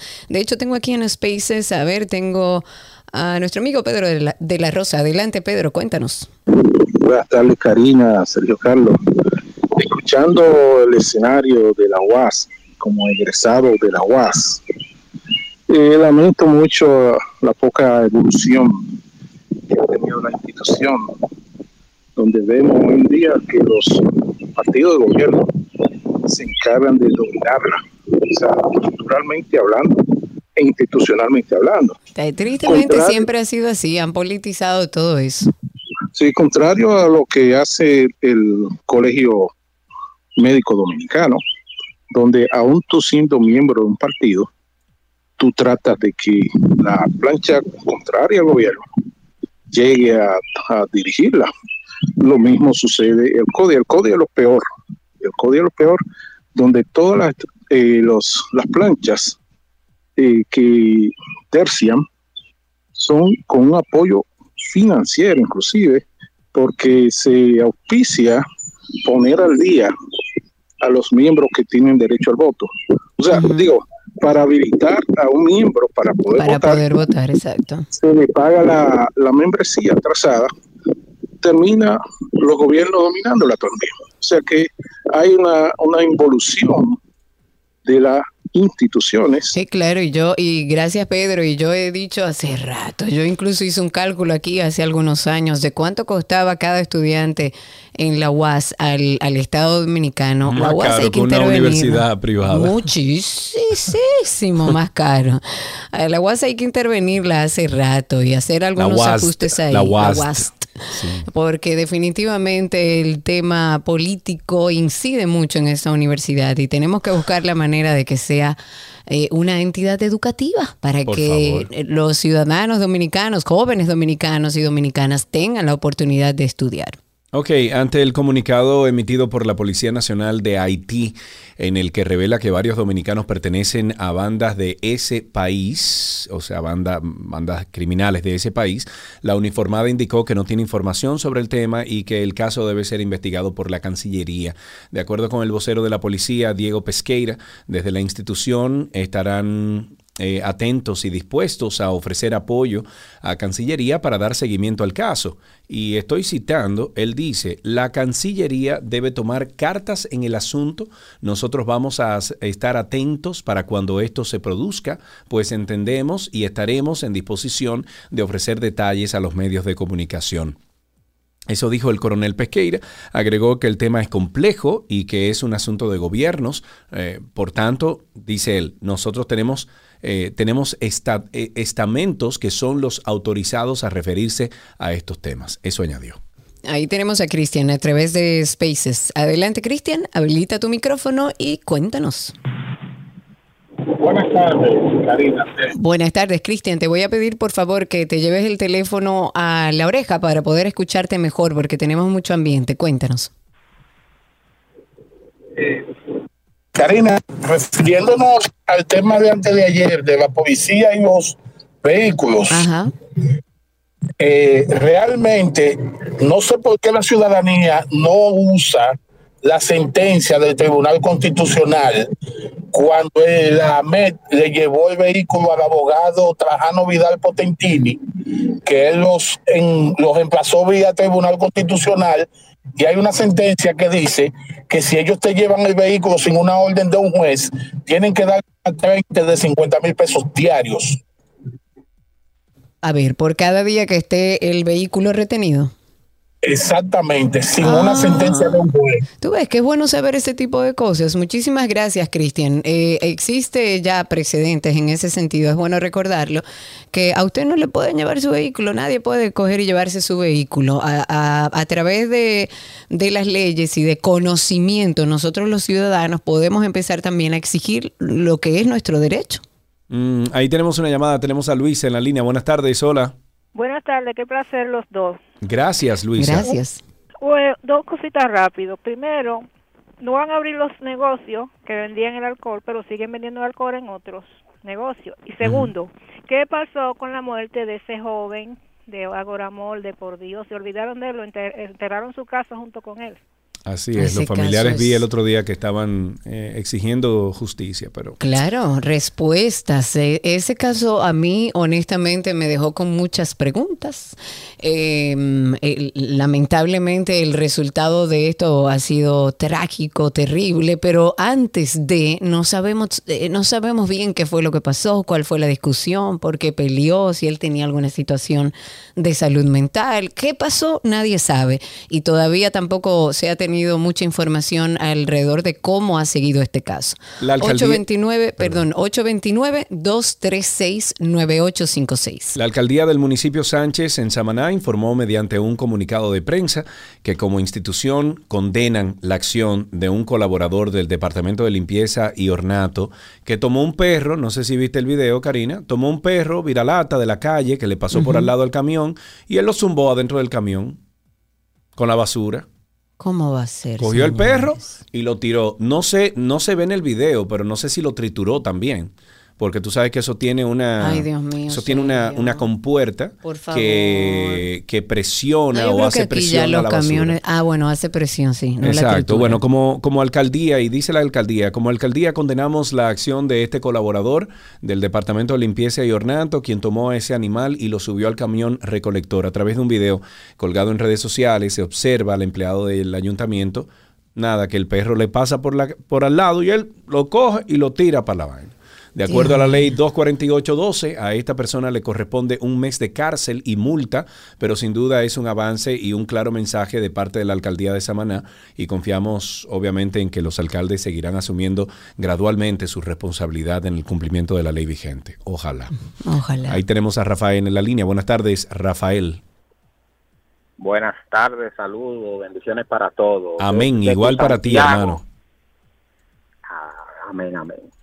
Pregunta, por entonces, ahora mismo eh, Iván Bardol, digo Bardol porque es el hombre como que sabe de mucha matemática, pero la memoria como la tiene media corta, porque si sumamos todo lo que supuestamente se han llevado del Estado, más los préstamos que han tomado, ¿da negativo o da positivo los números?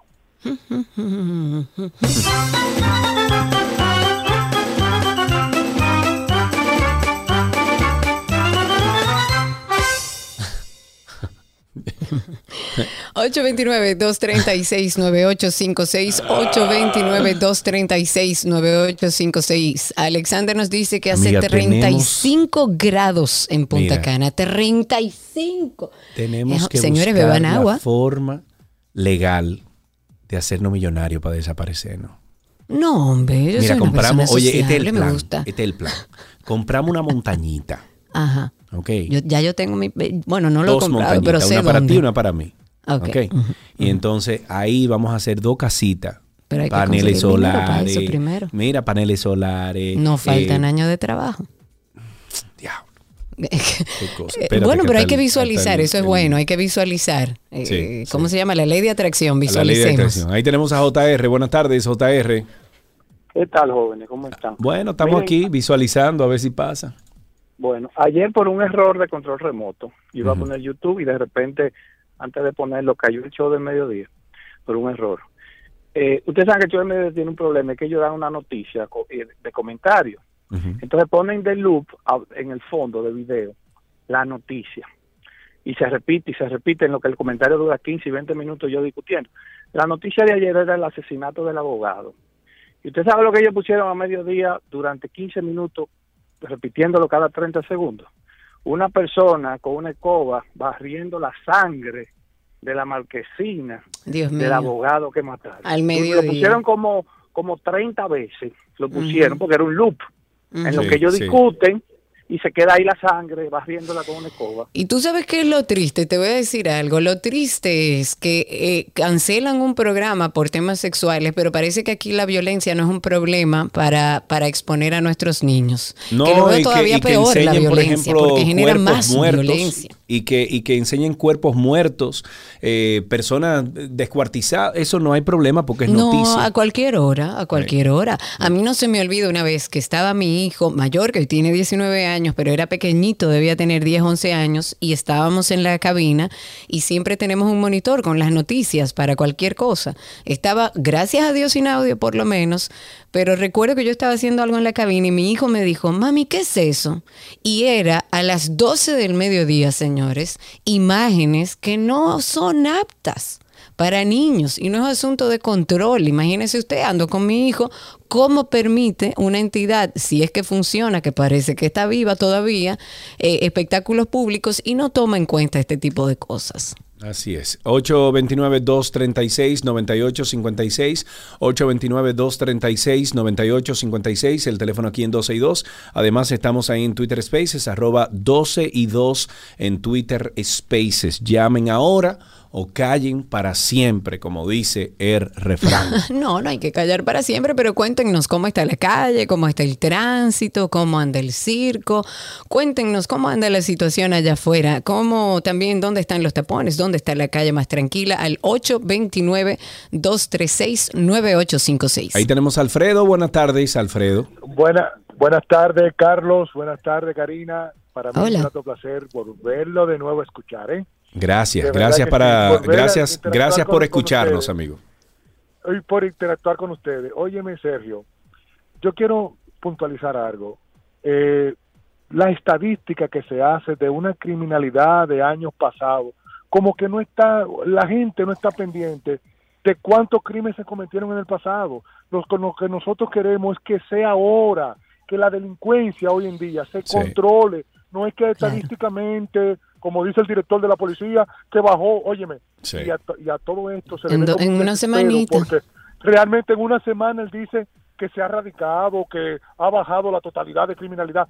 Señores, que están haciendo un burto en la calle, en pantalla. Esto es un circo, hermano. Así Muchas gracias.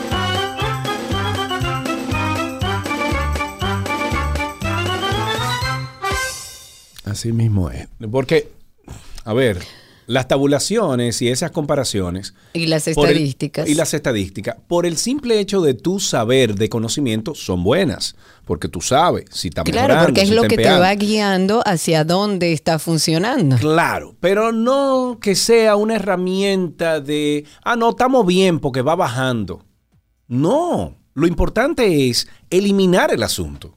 Exacto, eso es lo mismo cuando hablan de crecimiento económico, pero no se ve reflejado en la sociedad. Exacto. Entonces, hay números que son fríos. Usted no puede salir en una sociedad que está abatida, harta, con miedo por la delincuencia que ha crecido en nuestro país y que no estamos acostumbrados como dominicanos. Ojo, esto es algo sistemático que ha, ido creciendo gobierno tras gobierno. No es que esto es un asunto de ahora, aunque la pandemia y toda la crisis mundial suma a esto.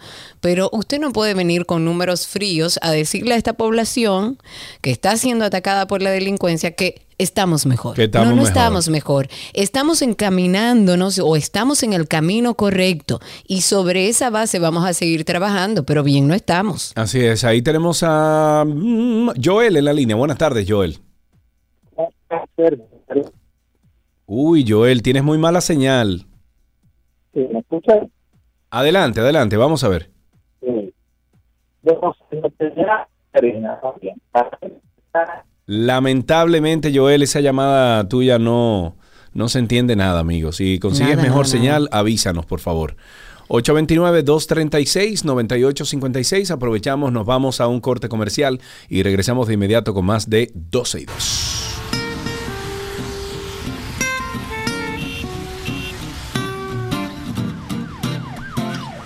Seguimos en Tránsito y Circo, recordándoles el 829-236-9856 y a través de Twitter Spaces nos buscan en Twitter como 12 y 2. Cliquean encima del circulito y por ahí ya nos escuchan en vivo y participan con nosotros. Hay una llamada, vamos a levantarla Bueno, antes de hablar cayó. de extinción de dominio. Ay, o se cayó. Tenaida, llama de nuevo, Tenaida, 829-236-9856, 829-236-9856, el teléfono aquí en 12 y 2, eh, perdón, se cayó la llamada cuando la tomé, ahí está, vamos a ver si está ahí. Eh, Otenaida, ¿me escucha? Buenas tardes. Buenas tardes, sí. ¿Cómo está usted, Otenaida? ¿Todo bien? Sí, todo bien. Eso es bueno. Cuénteme, Otenaida, ¿qué tiene para nosotros? Ah, eh, no, felicitar a Sergio Carlos y a Karina porque ellos son los que me bajan el estrés y me ponen a vivir. Lo que le quiero decir es Ay, que la, que la delincuencia ha bajado un 25% porque los policías están uniformados trabajando. Eso es lo que está pasando. lo que hacen la delincuencia.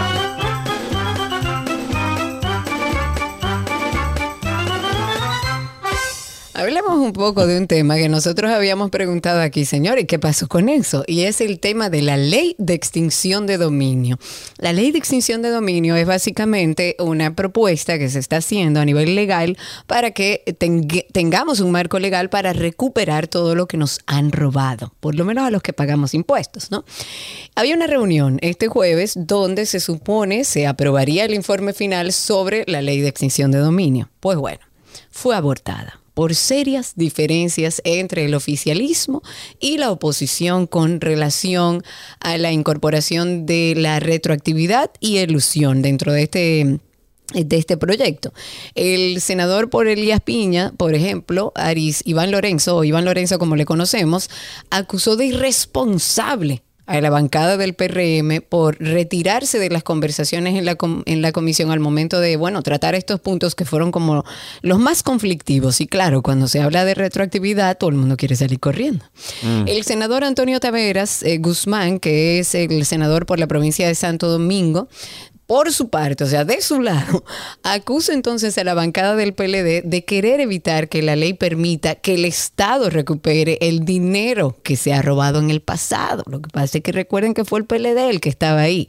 Claro. Este proyecto de ley, básicamente, para que todos estemos al tanto, lo que tiene como objetivo es establecer un marco legal para regular, o sea, para la regulación de la extinción de dominio de qué? De bienes ilícitos, definir las consecuencias, reconocer cuáles son los derechos y garantías de los que intervienen y sentar los principios fundamentales para un funcionamiento del sistema de administración de los bienes decomisados. Vamos a escuchar. Aquí tenemos a, déjame ver, veo a Faride, veo al senador... ¿quién- Antonio es? Taveras, Antonio, Antonio Taveras, Taveras, exactamente. Vamos a escuchar un poquito de esto. aquí presentes eh, con nosotros, miembros de la Comisión de Extinción de Dominio del Partido Revolucionario Moderno. Eh, no está con nosotros el presidente de la comisión, Pedro Catrey, por razones obvias, como presidente no pudo participar en esta rueda de prensa. En la mañana del día de hoy, nosotros sostuvimos una reunión, vamos en un proyecto que va muy avanzado, tal y como le hemos dicho a la sociedad. Nosotros como partido tenemos la voluntad y el compromiso de legarle a este país una ley de extinción de dominio, tal y como manda la Constitución de la República Dominicana desde el año 2010. Y nos hemos abocado junto con diputados de todos los partidos políticos en una comisión especial a estudiar este proyecto desde hace ya muchos meses. Lamentablemente hoy el PLD, unido con miembros de la Fuerza del Pueblo, presentes en la reunión de la Comisión de Extinción de Dominio, trataron de incidentar una vez más las reformas institucionales con las cuales ha comprometido el Partido Revolucionario Moderno, tratando de consensuar, de debatir puntos neurálgicos en este proyecto de ley tan importante para poder darle un estamento al país capaz de perseguir los bienes producto de la ilicitud cometida por ciudadanos dominicanos. El PLD incidentó, tal y como lo ha hecho desde el 2010 hasta la fecha, para que en este Congreso no se dé la oportunidad de darle al país una ley de extinción de dominio. Muy bien. Bueno, esas declaraciones las pueden buscar ahora mismo en redes sociales. Ahí fue que, de ahí fue que las saqué. Muy mal. Ahí tenemos a nuestro amigo Michael. Michael, estrellita, cuéntanos. Estrellita, dime. ¿Qué es lo que dice? Oye, te, voy a te lo voy a decir cantando. Cuando estaban en la oposición, se volvían críticas y ahora que están en el gobierno, ellos no quieren trabajar. Te amo, Michael, te amo con todo mi corazón.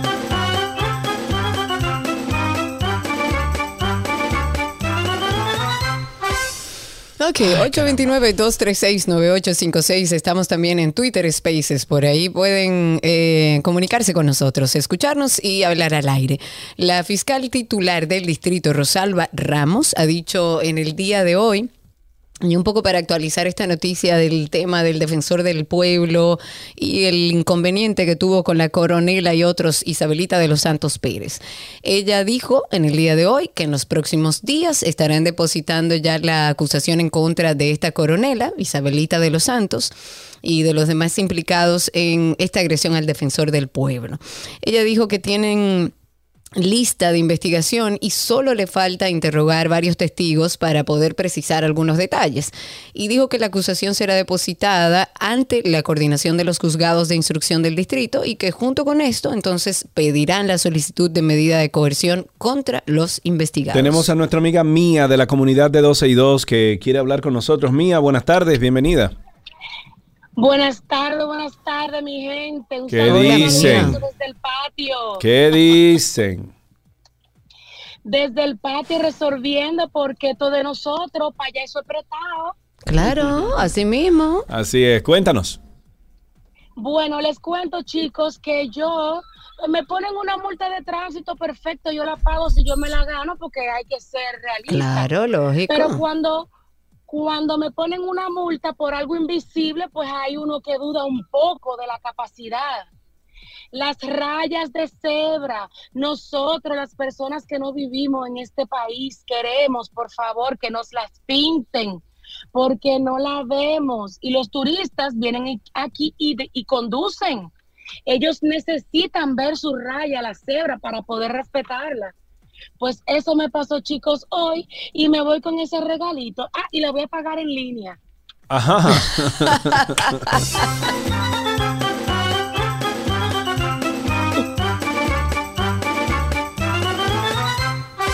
A través de Twitter Spaces tengo a Patricia Mejía. Vamos a darle paso. Adelante, Patricia. Algo estoy oyendo, Sergio, que no es Patricia, Ya, no ya, es ya. Spaces. Ya, ya, Adelante, ya, ya. Patricia. Buenas tardes. Bienvenida, Yo- Patricia. Gracias. Yo quiero eh, confirmar si la ley de extinción de dominio es retroactiva o todas las leyes son, no son retroactivas. Y Bueno, por otro lado, ajá. yo quiero saber si lo que están devolviendo las personas que se tomaron el dinero prestado, entre comillas, que si eso, esa devolución no es como una aplicación de la ley que ellos mismos se han impuesto. Muy bien. Bueno, dos preguntas, dos preguntas. Sí. Ok, el tema de la ley de extinción de dominio. Eh, lo que se discute, entre otras cosas, es justamente la incorporación de la retroactividad y ilusión. Eh, eso no le va a gustar a mucha gente, evidentemente, Patricia, porque eh, hay gente del PLD, hay personas del PLD y hay personas del- de la Fuerza del Pueblo que antes eran del PLD, porque eso es como una división del PLD que no creo que le guste la idea de que esta ley de extinción de dominio sea retroactiva, o sea, que podamos ver hacia atrás y cobrar hacia atrás. Este, esto es parte de lo que se está discutiendo. Vamos a ver qué pasa eh, con eso en particular. ¿Y lo otro cuál era? eh, la segunda parte era si era... No, esa fue la primera parte que contestaste, si era retroactiva. La segunda parte... Ay, Patricia, concho, ¿cómo se me olvida? Ay, la el segunda COVID, parte. compadre. Le debemos la respuesta. 829-236-9856. 829-236-9856. Yo la tengo ahí, Patricia. Abre tu micrófono otra vez. ¿Cuál era la segunda pregunta? A ver si podemos ayudarte. Ajá.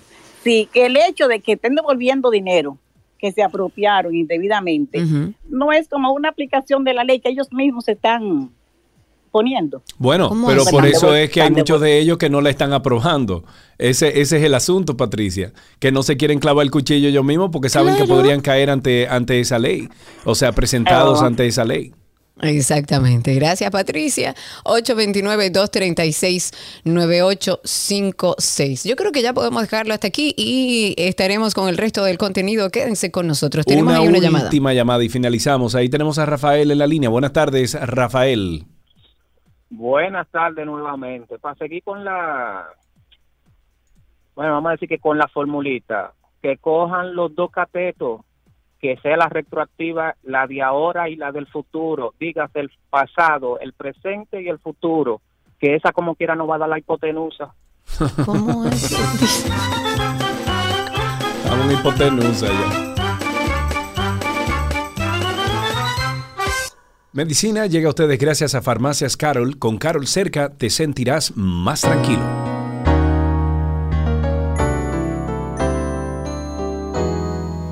Estamos en nuestro segmento de medicina. Este segmento con nuestra querida doctora Yori Roque. Ella es infectóloga e internista del Hospital Metropolitano de Santiago, el Holmes, que bueno, inició con nosotros en medio de la pandemia para actualizarnos Y con no la todo vamos lo del. COVID. Y ya no la hemos soltado. Yori nos trae las últimas actualizaciones en el mundo de la salud, pero antes salió algo que a nuestra productora le llamó la atención sobre eh, eh, polio en el agua en el Reino Unido. Bienvenida Yori, ¿Y, ¿y esto qué significa? Como que polio uno ya tenía entendido que esto no existía. tantas cosas que después de, de- del COVID como que han resurgido Claro. y Ajá. cosas que nos tienen eh, leyendo y revisando. Y ciertamente estaba viendo ese reporte que nos envió la, la productora, sí, eh, con relación al polio. Y como dices, ya uno ni, ni siquiera pensaba en eso porque se trata de una enfermedad eh, erradicada.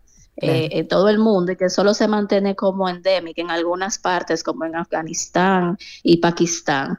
Y vi este reporte de que sí se detectó polio en unas aguas, me parece que es, pero eh, tener en cuenta de que eh, ellos están creyendo que eh, posiblemente alguna persona que se vacunó en el exterior con una de las vacunas, que actualmente existen dos vacunas para el polio, una que es inactivada, que es la que se utiliza más, por ser inactivada no produce la enfermedad, más, o menos para que recuerden esa parte. Exacto. Y otro, hemos visto mucho, muchas fotos, nos recordamos de esa fotografía de las enfermeras aplicando una vacuna oral a los niños, que era la polio oral, que era de virus, eh, vivos, vivos atenuados. Entonces sucede que eh, a pesar de que en el Reino Unido, igual que la mayor parte del mundo, se está utilizando la inactivada, ellos piensan que quizás alguien que se vacunó fuera del país con una de las, de las otras, de las orales, eh, ha depositado eh, el polio allá y esto pone en riesgo sobre todo a poblaciones con bajas tasas de inmunización para eh, padecer de la enfermedad, eh, porque también la enfermedad se puede padecer tanto de manera natural, o sea, por haber adquirido el virus directamente o relacionado a este tipo de vacunas que por ser virus vivos que están como atenuados, pero sí pueden eh, producir la en enfermedad. Ok. Exacto. Entonces ellos están como atentos con eso, algo que tenemos que tener. Aquí en República Dominicana realmente se erradicó el polio. o El último caso fue en el 1985, confirmado.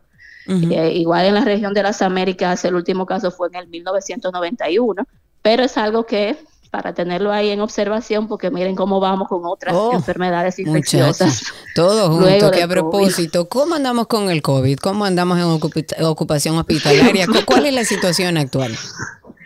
para no perder la costumbre, ¿verdad? Porque como Exacto. decía, comenzamos con COVID y eh, algo que obviamente debe llamarnos la atención por lo mismo que hemos recapitulado muchas veces aquí. eh, ayer la, ocu- la ocupación hospitalaria sigue reportándose en un 10%, con un ligero aumento en las admisiones en UCI, casi 6%. Sin embargo, la letalidad se mantiene baja. Eso como que no nos está dando muchos problemas. Pero recordar a la población, obviamente, que no es solo las muertes lo que debe preocuparnos, sino los Claro. efectos y el impacto de esta enfermedad, eh, tanto en jóvenes como adultos. Y si bien es cierto, ¿verdad?, que, eh, nos pasamos mucho tiempo eh, hablando de la vacuna y si, si lograba protegernos o no, sabemos que no evita la infección, pero ¿qué es lo que estamos viendo ahora? Pues casos más leves, casos moderados que se tienen que admitir quizá por otra situación relacionada ya a enfermedades de base, eh, y sobre todo en personas que no tienen esquemas completos. Eh, estos están siendo los más afectados, por lo que continúa siendo primordial para todos completar los esquemas. Claro, de vacunación. Una, una preguntita eh, con relación a eso. Ya yo vi esta semana que hubo eh, mucho run run, una noticia de las vacunas o, eh, para niños. ¿Es así? Así es, finalmente llegamos eh, a donde íbamos. Digo a donde íbamos porque como otras enfermedades, por ejemplo la influenza, se comienza a vacunar a los niños a partir de los seis meses. Exacto. Y esto fue lo que sucedió esta semana, que las vacunas de ARN mensajero, dígase Pfizer y, y Moderna, fueron eh, eh, ya eh, aprobadas para bebés por encima de seis meses eh, de la siguiente manera. Si se trata de la de Pfizer, entre seis meses y cuatro años deberán recibir un esquema primario de tres dosis, mientras que los mayores de cinco años hasta los 17 son dos dosis y una de refuerzo el cinco meses después. Si es eh, la de Moderna, eh, los niños de seis meses a cinco años son solamente dos dosis. Entonces, si vemos la diferencia, eh, la de Pfizer, que es la que posiblemente vamos a recibir aquí. Eh, siguen siendo tres vacunas, tanto en los niños de seis meses como en los mayores de cinco años, pero la diferencia es el tiempo. En lo- los niños más pequeños son tres dosis. Creo que la tercera dosis es uno o dos meses después de la segunda. Y en los mayores, cinco meses después de la segunda. Ok, Muy bien. ok. Aquí estaba entrando una llamada, pero se cayó. Si ustedes tienen preguntas para la doctora Yori Arroque Jiménez, la pueden hacer a través del 829-236-9856, 829-236-9856. Eh, doctora, yo estoy experimentando cada vez más eh, como lapsus El mentales. síndrome post-COVID se Sí, llama. como amigo. Bienvenido un- a mi mundo. unos lapsus mentales que, bueno, nada, me, es como que me siento que no estoy coordinado. ¿Hay alguna eh, vitamina, hay alguna, algo que yo me pueda comenzar a tomar para yo, eh, no sé, comenzar a regresar a lo que yo he, eh, o sea, Lo- Mira, lo único que yo te puedo decir que he leído y que he revisado así científicamente, como que, que puedo decirte, recomendarte son los grupos de apoyo y esas eh, técnicas que están utilizando ya con ejercicios de memoria y demás. Cosas que puedas tomar así, realmente yo no tengo conocimiento, sabemos, hemos leído muchísimo, hemos revisado muchísimo el tema. Eh, tú sabes que van a surgir muchas recomendaciones fuera de lo que es eh, con evidencia científica, de que tómate tal cosa, de que tal cosa ayuda a la memoria, pero ya eso tendría que ser evaluado, entiendo, eh, por un especialista del área, puede ser un neurólogo, Un eh, o un simplemente exactamente un psicólogo y demás. Porque lo que he visto, lo que he leído son esos grupos de apoyo y hacen como algunas técnicas, algunos ejercicios mentales y demás que pueden Yo ayudar puedo, a yo puedo ser el apoyo de. Sergio. Yo puedo ser el apoyo de Sergio porque estamos viviendo lo mismo. Ajá. En, en un momento de esto terminarán Alan y Cindy haciendo el programa. Haciendo de lo otro mismo. tema que está en todos los medios y es el tema de la viruela del mono. ¿Qué va sucediendo? ¿Qué van aumentando los casos? Que si no aumenta, que si está aquí, que si no está aquí. ¿Qué, qué sabemos de eso? Esta es la, la otra, el otro tema de la palestra, ¿verdad? De hecho, países como el Reino Unido están tratando incluso de implementar campañas de vacunación contra viruela. Recordar que la, la vacuna no es para la viruela del mono, sino para la viruela humana, pero que protege contra la del mono. Y ellos están eh, viendo cómo implementar eh, campañas en personas de riesgo, sobre todo, o lo- los que se han incluido ahora son hombres que tienen sexo con hombres. Ayer eh, CDC reportó que para antes de ayer, para el 21 de, de este mes, eh, se han reportado unos 3.098 casos probables o confirmados en 41 países alrededor del mundo, 141 de ellos en Estados Unidos. Para eso, varios organismos internacionales, incluyendo la OMS, he visto muchos reportes de colegas de la Asociación Panamericana de Infectología eh, sobre medidas a tomar ante esta diseminación tan rápida que está teniendo esta entidad. Incluso estuve viendo que hablábamos eh, a la semana antepasada, me hicieron la pregunta de si se transmitía por vía sexual y hay artículos incluso ya para hacer diagnóstico diferencial con otras enfermedades y otras infecciones de, de transmisión sexual. Entonces yo misma ya estoy considerando, eh, hasta ahora yo no había considerado como que esto se vaya a, a- a- como a, hacer una pandemia así Un como el problema, COVID, claro. Pero es algo que se está valorando, o sea, Ay, con, Dios como- mío. con lo que hemos vivido, con lo que hemos Ay, vivido, Dios como es algo que ya se está valorando, así que entiendo que tenemos que estar atentos para las próximas semanas a ver qué, qué va a seguir pasando con esto. Ok, otra cosa eh, que hay que mencionar, eh, déjame ver, es si hay una vacuna para esto de, de la varicela. Sí, Pero, ah, dijiste que eh, sí. No, ella está hablando de la viruela del, del mono, que a propósito de, de, Pero- de eso, eh, la varicela, ¿qué hay de eso? Sí, eso, pero es importante, como dice Sergio, porque como eh, mencionaba, mucha gente ya he recibido, imagínense ustedes, he recibido personas en la consulta y después del COVID había visto muchas personas con reactivaciones de la varicela. Y fue también noticias esta semana, ustedes se acuerdan lo del el caso de Justin Bieber, que reportó lo del sí, síndrome claro. de Ramsay-Hunt. Este síndrome que se debe a una reactivación, que es una vez que una persona ha tenido la infección por varicela, que son las bolitas diseminadas en todo el cuerpo, puede hacer una reactivación como ese síndrome que él reportó, pero también otras reactivaciones, sobre todo a nivel del sistema nervioso central. Eso lo estábamos viendo, mira, muy común en personas mayores después del COVID, pero ahora recientemente en jóvenes sin ningún factor de riesgo o solamente con el estrés como factor de riesgo, estamos viendo eh, afectación del sistema nervioso central. Entonces, para responder la pregunta de Sergio, sí hay una vacuna para la varicela. De hecho, hay dos vacunas.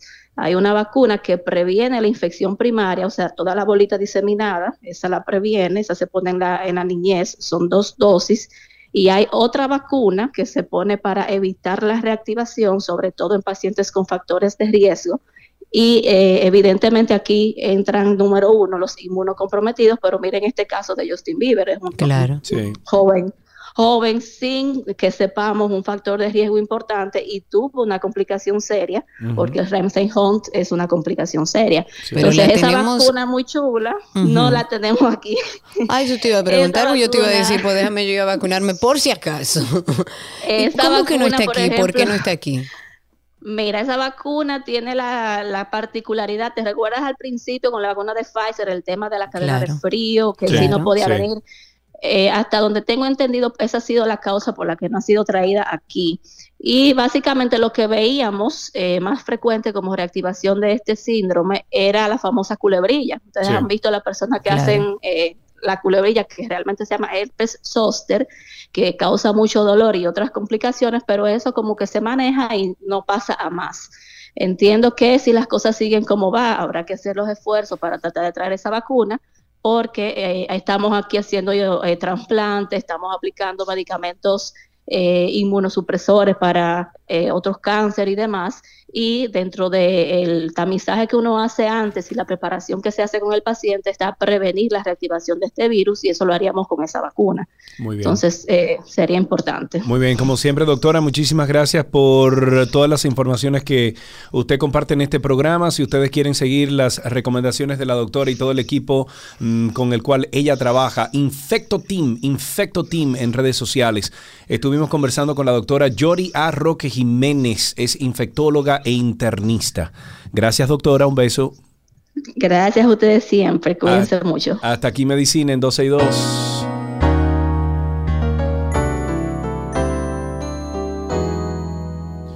Las noticias actualizadas llegan a ustedes gracias a la Asociación La Nacional, tu centro financiero familiar, donde todo es más fácil.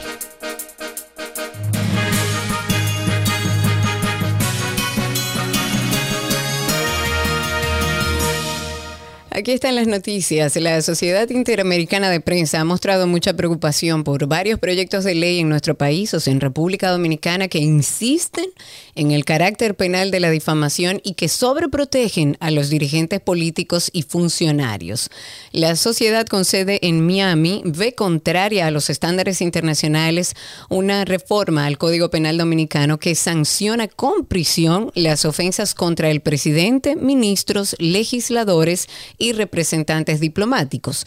En su opinión, la medida aleja al país de aquellos que promueven eliminar el delito de desacato para evitar privilegios de las autoridades sobre los ciudadanos. El desacato, eliminado en muchos países de Latinoamérica, también está contemplado en la ley 6132 sobre libertad de expresión y difusión del pensamiento. La sociedad ha criticado también el proyecto de ley contra la ciberdelincuencia que fue presentado ante el Congreso el 14 de junio el nuevo proyecto aumenta de 1 a 4 años la pena de cárcel por difamación y mantiene el delito de injuria con una multa de 500 salarios mínimos sin cárcel. Y también obliga a los proveedores de servicios que eliminen material considerado discriminatorio en 24 horas para evitar multas. En otra noticia, Amazon está desarrollando una tecnología basada en inteligencia artificial que recupera la voz de personas fallecidas y las reproduce a través de su asistente virtual Alexa. Uy. La compañía ha dado a conocer este trabajo durante la conferencia RE Mars, un evento destinado al aprendizaje automático, machine learning, y a la automatización, donde expuso una demostración de ella. El encargado de darla a conocer ha sido el ingeniero senior Rohit Prasad, que ha asegurado que una de las cosas más sorprendentes de Alexa es la relación de compañerismo que tenemos con ella. Prasad ha insistido en que en esta relación de compañerismo los atributos humanos de empatía y afecto son clave para generar confianza y que estos han adquirido relevancia a raíz de la pandemia. A mí me encanta cuando Alexa me dice, muy bien. Muy bien. La Organización Mundial de la Salud eh, ha pedido que la menstruación, que era lo que yo le comentaba hace un momentito, pero para complementarle la información, que la menstruación sea reconocida como un problema de salud y de derechos humanos y no de higiene como está establecido actualmente. Así considera que debe tratarse en la perspectiva de un curso de vida desde antes de la menarquia hasta después de la menopausia. Hay un comunicado que fue publicado luego de que celebraron ese periodo de sesiones del Consejo de Derechos Humanos, en este caso sobre la gestión de la, de la higiene menstrual, derechos humanos e igualdad de género. La OMS, la Organización Mundial de Salud, ha, ha reconocido que la salud menstrual no estuvo en la agenda de la conferencia internacional sobre la población y el desarrollo ni la declaración del milenio. Muchas se enfrentan además a barreras para poder controlar su periodo porque no tienen ni siquiera los medios para hacerlo o para comprar lo que necesitan. Según la OMS, estas situaciones tienen consecuencias para sus oportunidades de vida, eh, incluidos sus derechos a la educación, al trabajo, el agua, el saneamiento, la no discriminación, la igualdad de género y en última instancia, a la salud también. Señores, para ustedes puede parecerle un poco excesivo, pero ustedes no se imaginan la cantidad de ausencias escolares en Sí, niñas en muchas. etapa de desarrollo porque no tienen con qué comprarse una toalla sanitaria. Sí, sí. Entonces, estamos hablando de un tema que debería tomarse desde otra perspectiva. En otra noticia, la Fundación Institucionalidad y Justicia, FINCUS, y el Movimiento Cívico Participación Ciudadana consideraron necesario aplicar medidas contundentes para frenar el proselitismo político a destiempo que, a su juicio, las los principales partidos realizan en toda la República Dominicana. Castaño Guzmán dijo que en el país se observa un desbordamiento de las actividades políticas. Siempre, eso ha sido siempre así. Toda la vida. En sentido general, consideró que la Junta sobre eh, que la Junta eh, sobre la base de lo que son sus atribuciones debe tomar la decisión de lugar y jugar su rol. Pero eso ha sido siempre así. No En medio de la creciente viol- violencia con armas en Nueva York, especialmente en la ciudad, la Corte Suprema ha anulado una ley de armas estatal que fue promulgada hace más de un siglo, la cual imponía restricciones sobre portar un arma, un arma perdón, oculta en espacios públicos. Debido a que el Estado de Nueva York emite licencias de portar armas en público solo cuando un solicitante demuestra una necesidad especial de defensa propia, concluimos que el régimen de licencias del Estado viola la Constitución. Y así cerraron esa sesión. Claro que sí. Con esto finalizamos estas noticias actualizadas aquí en 12 y 2.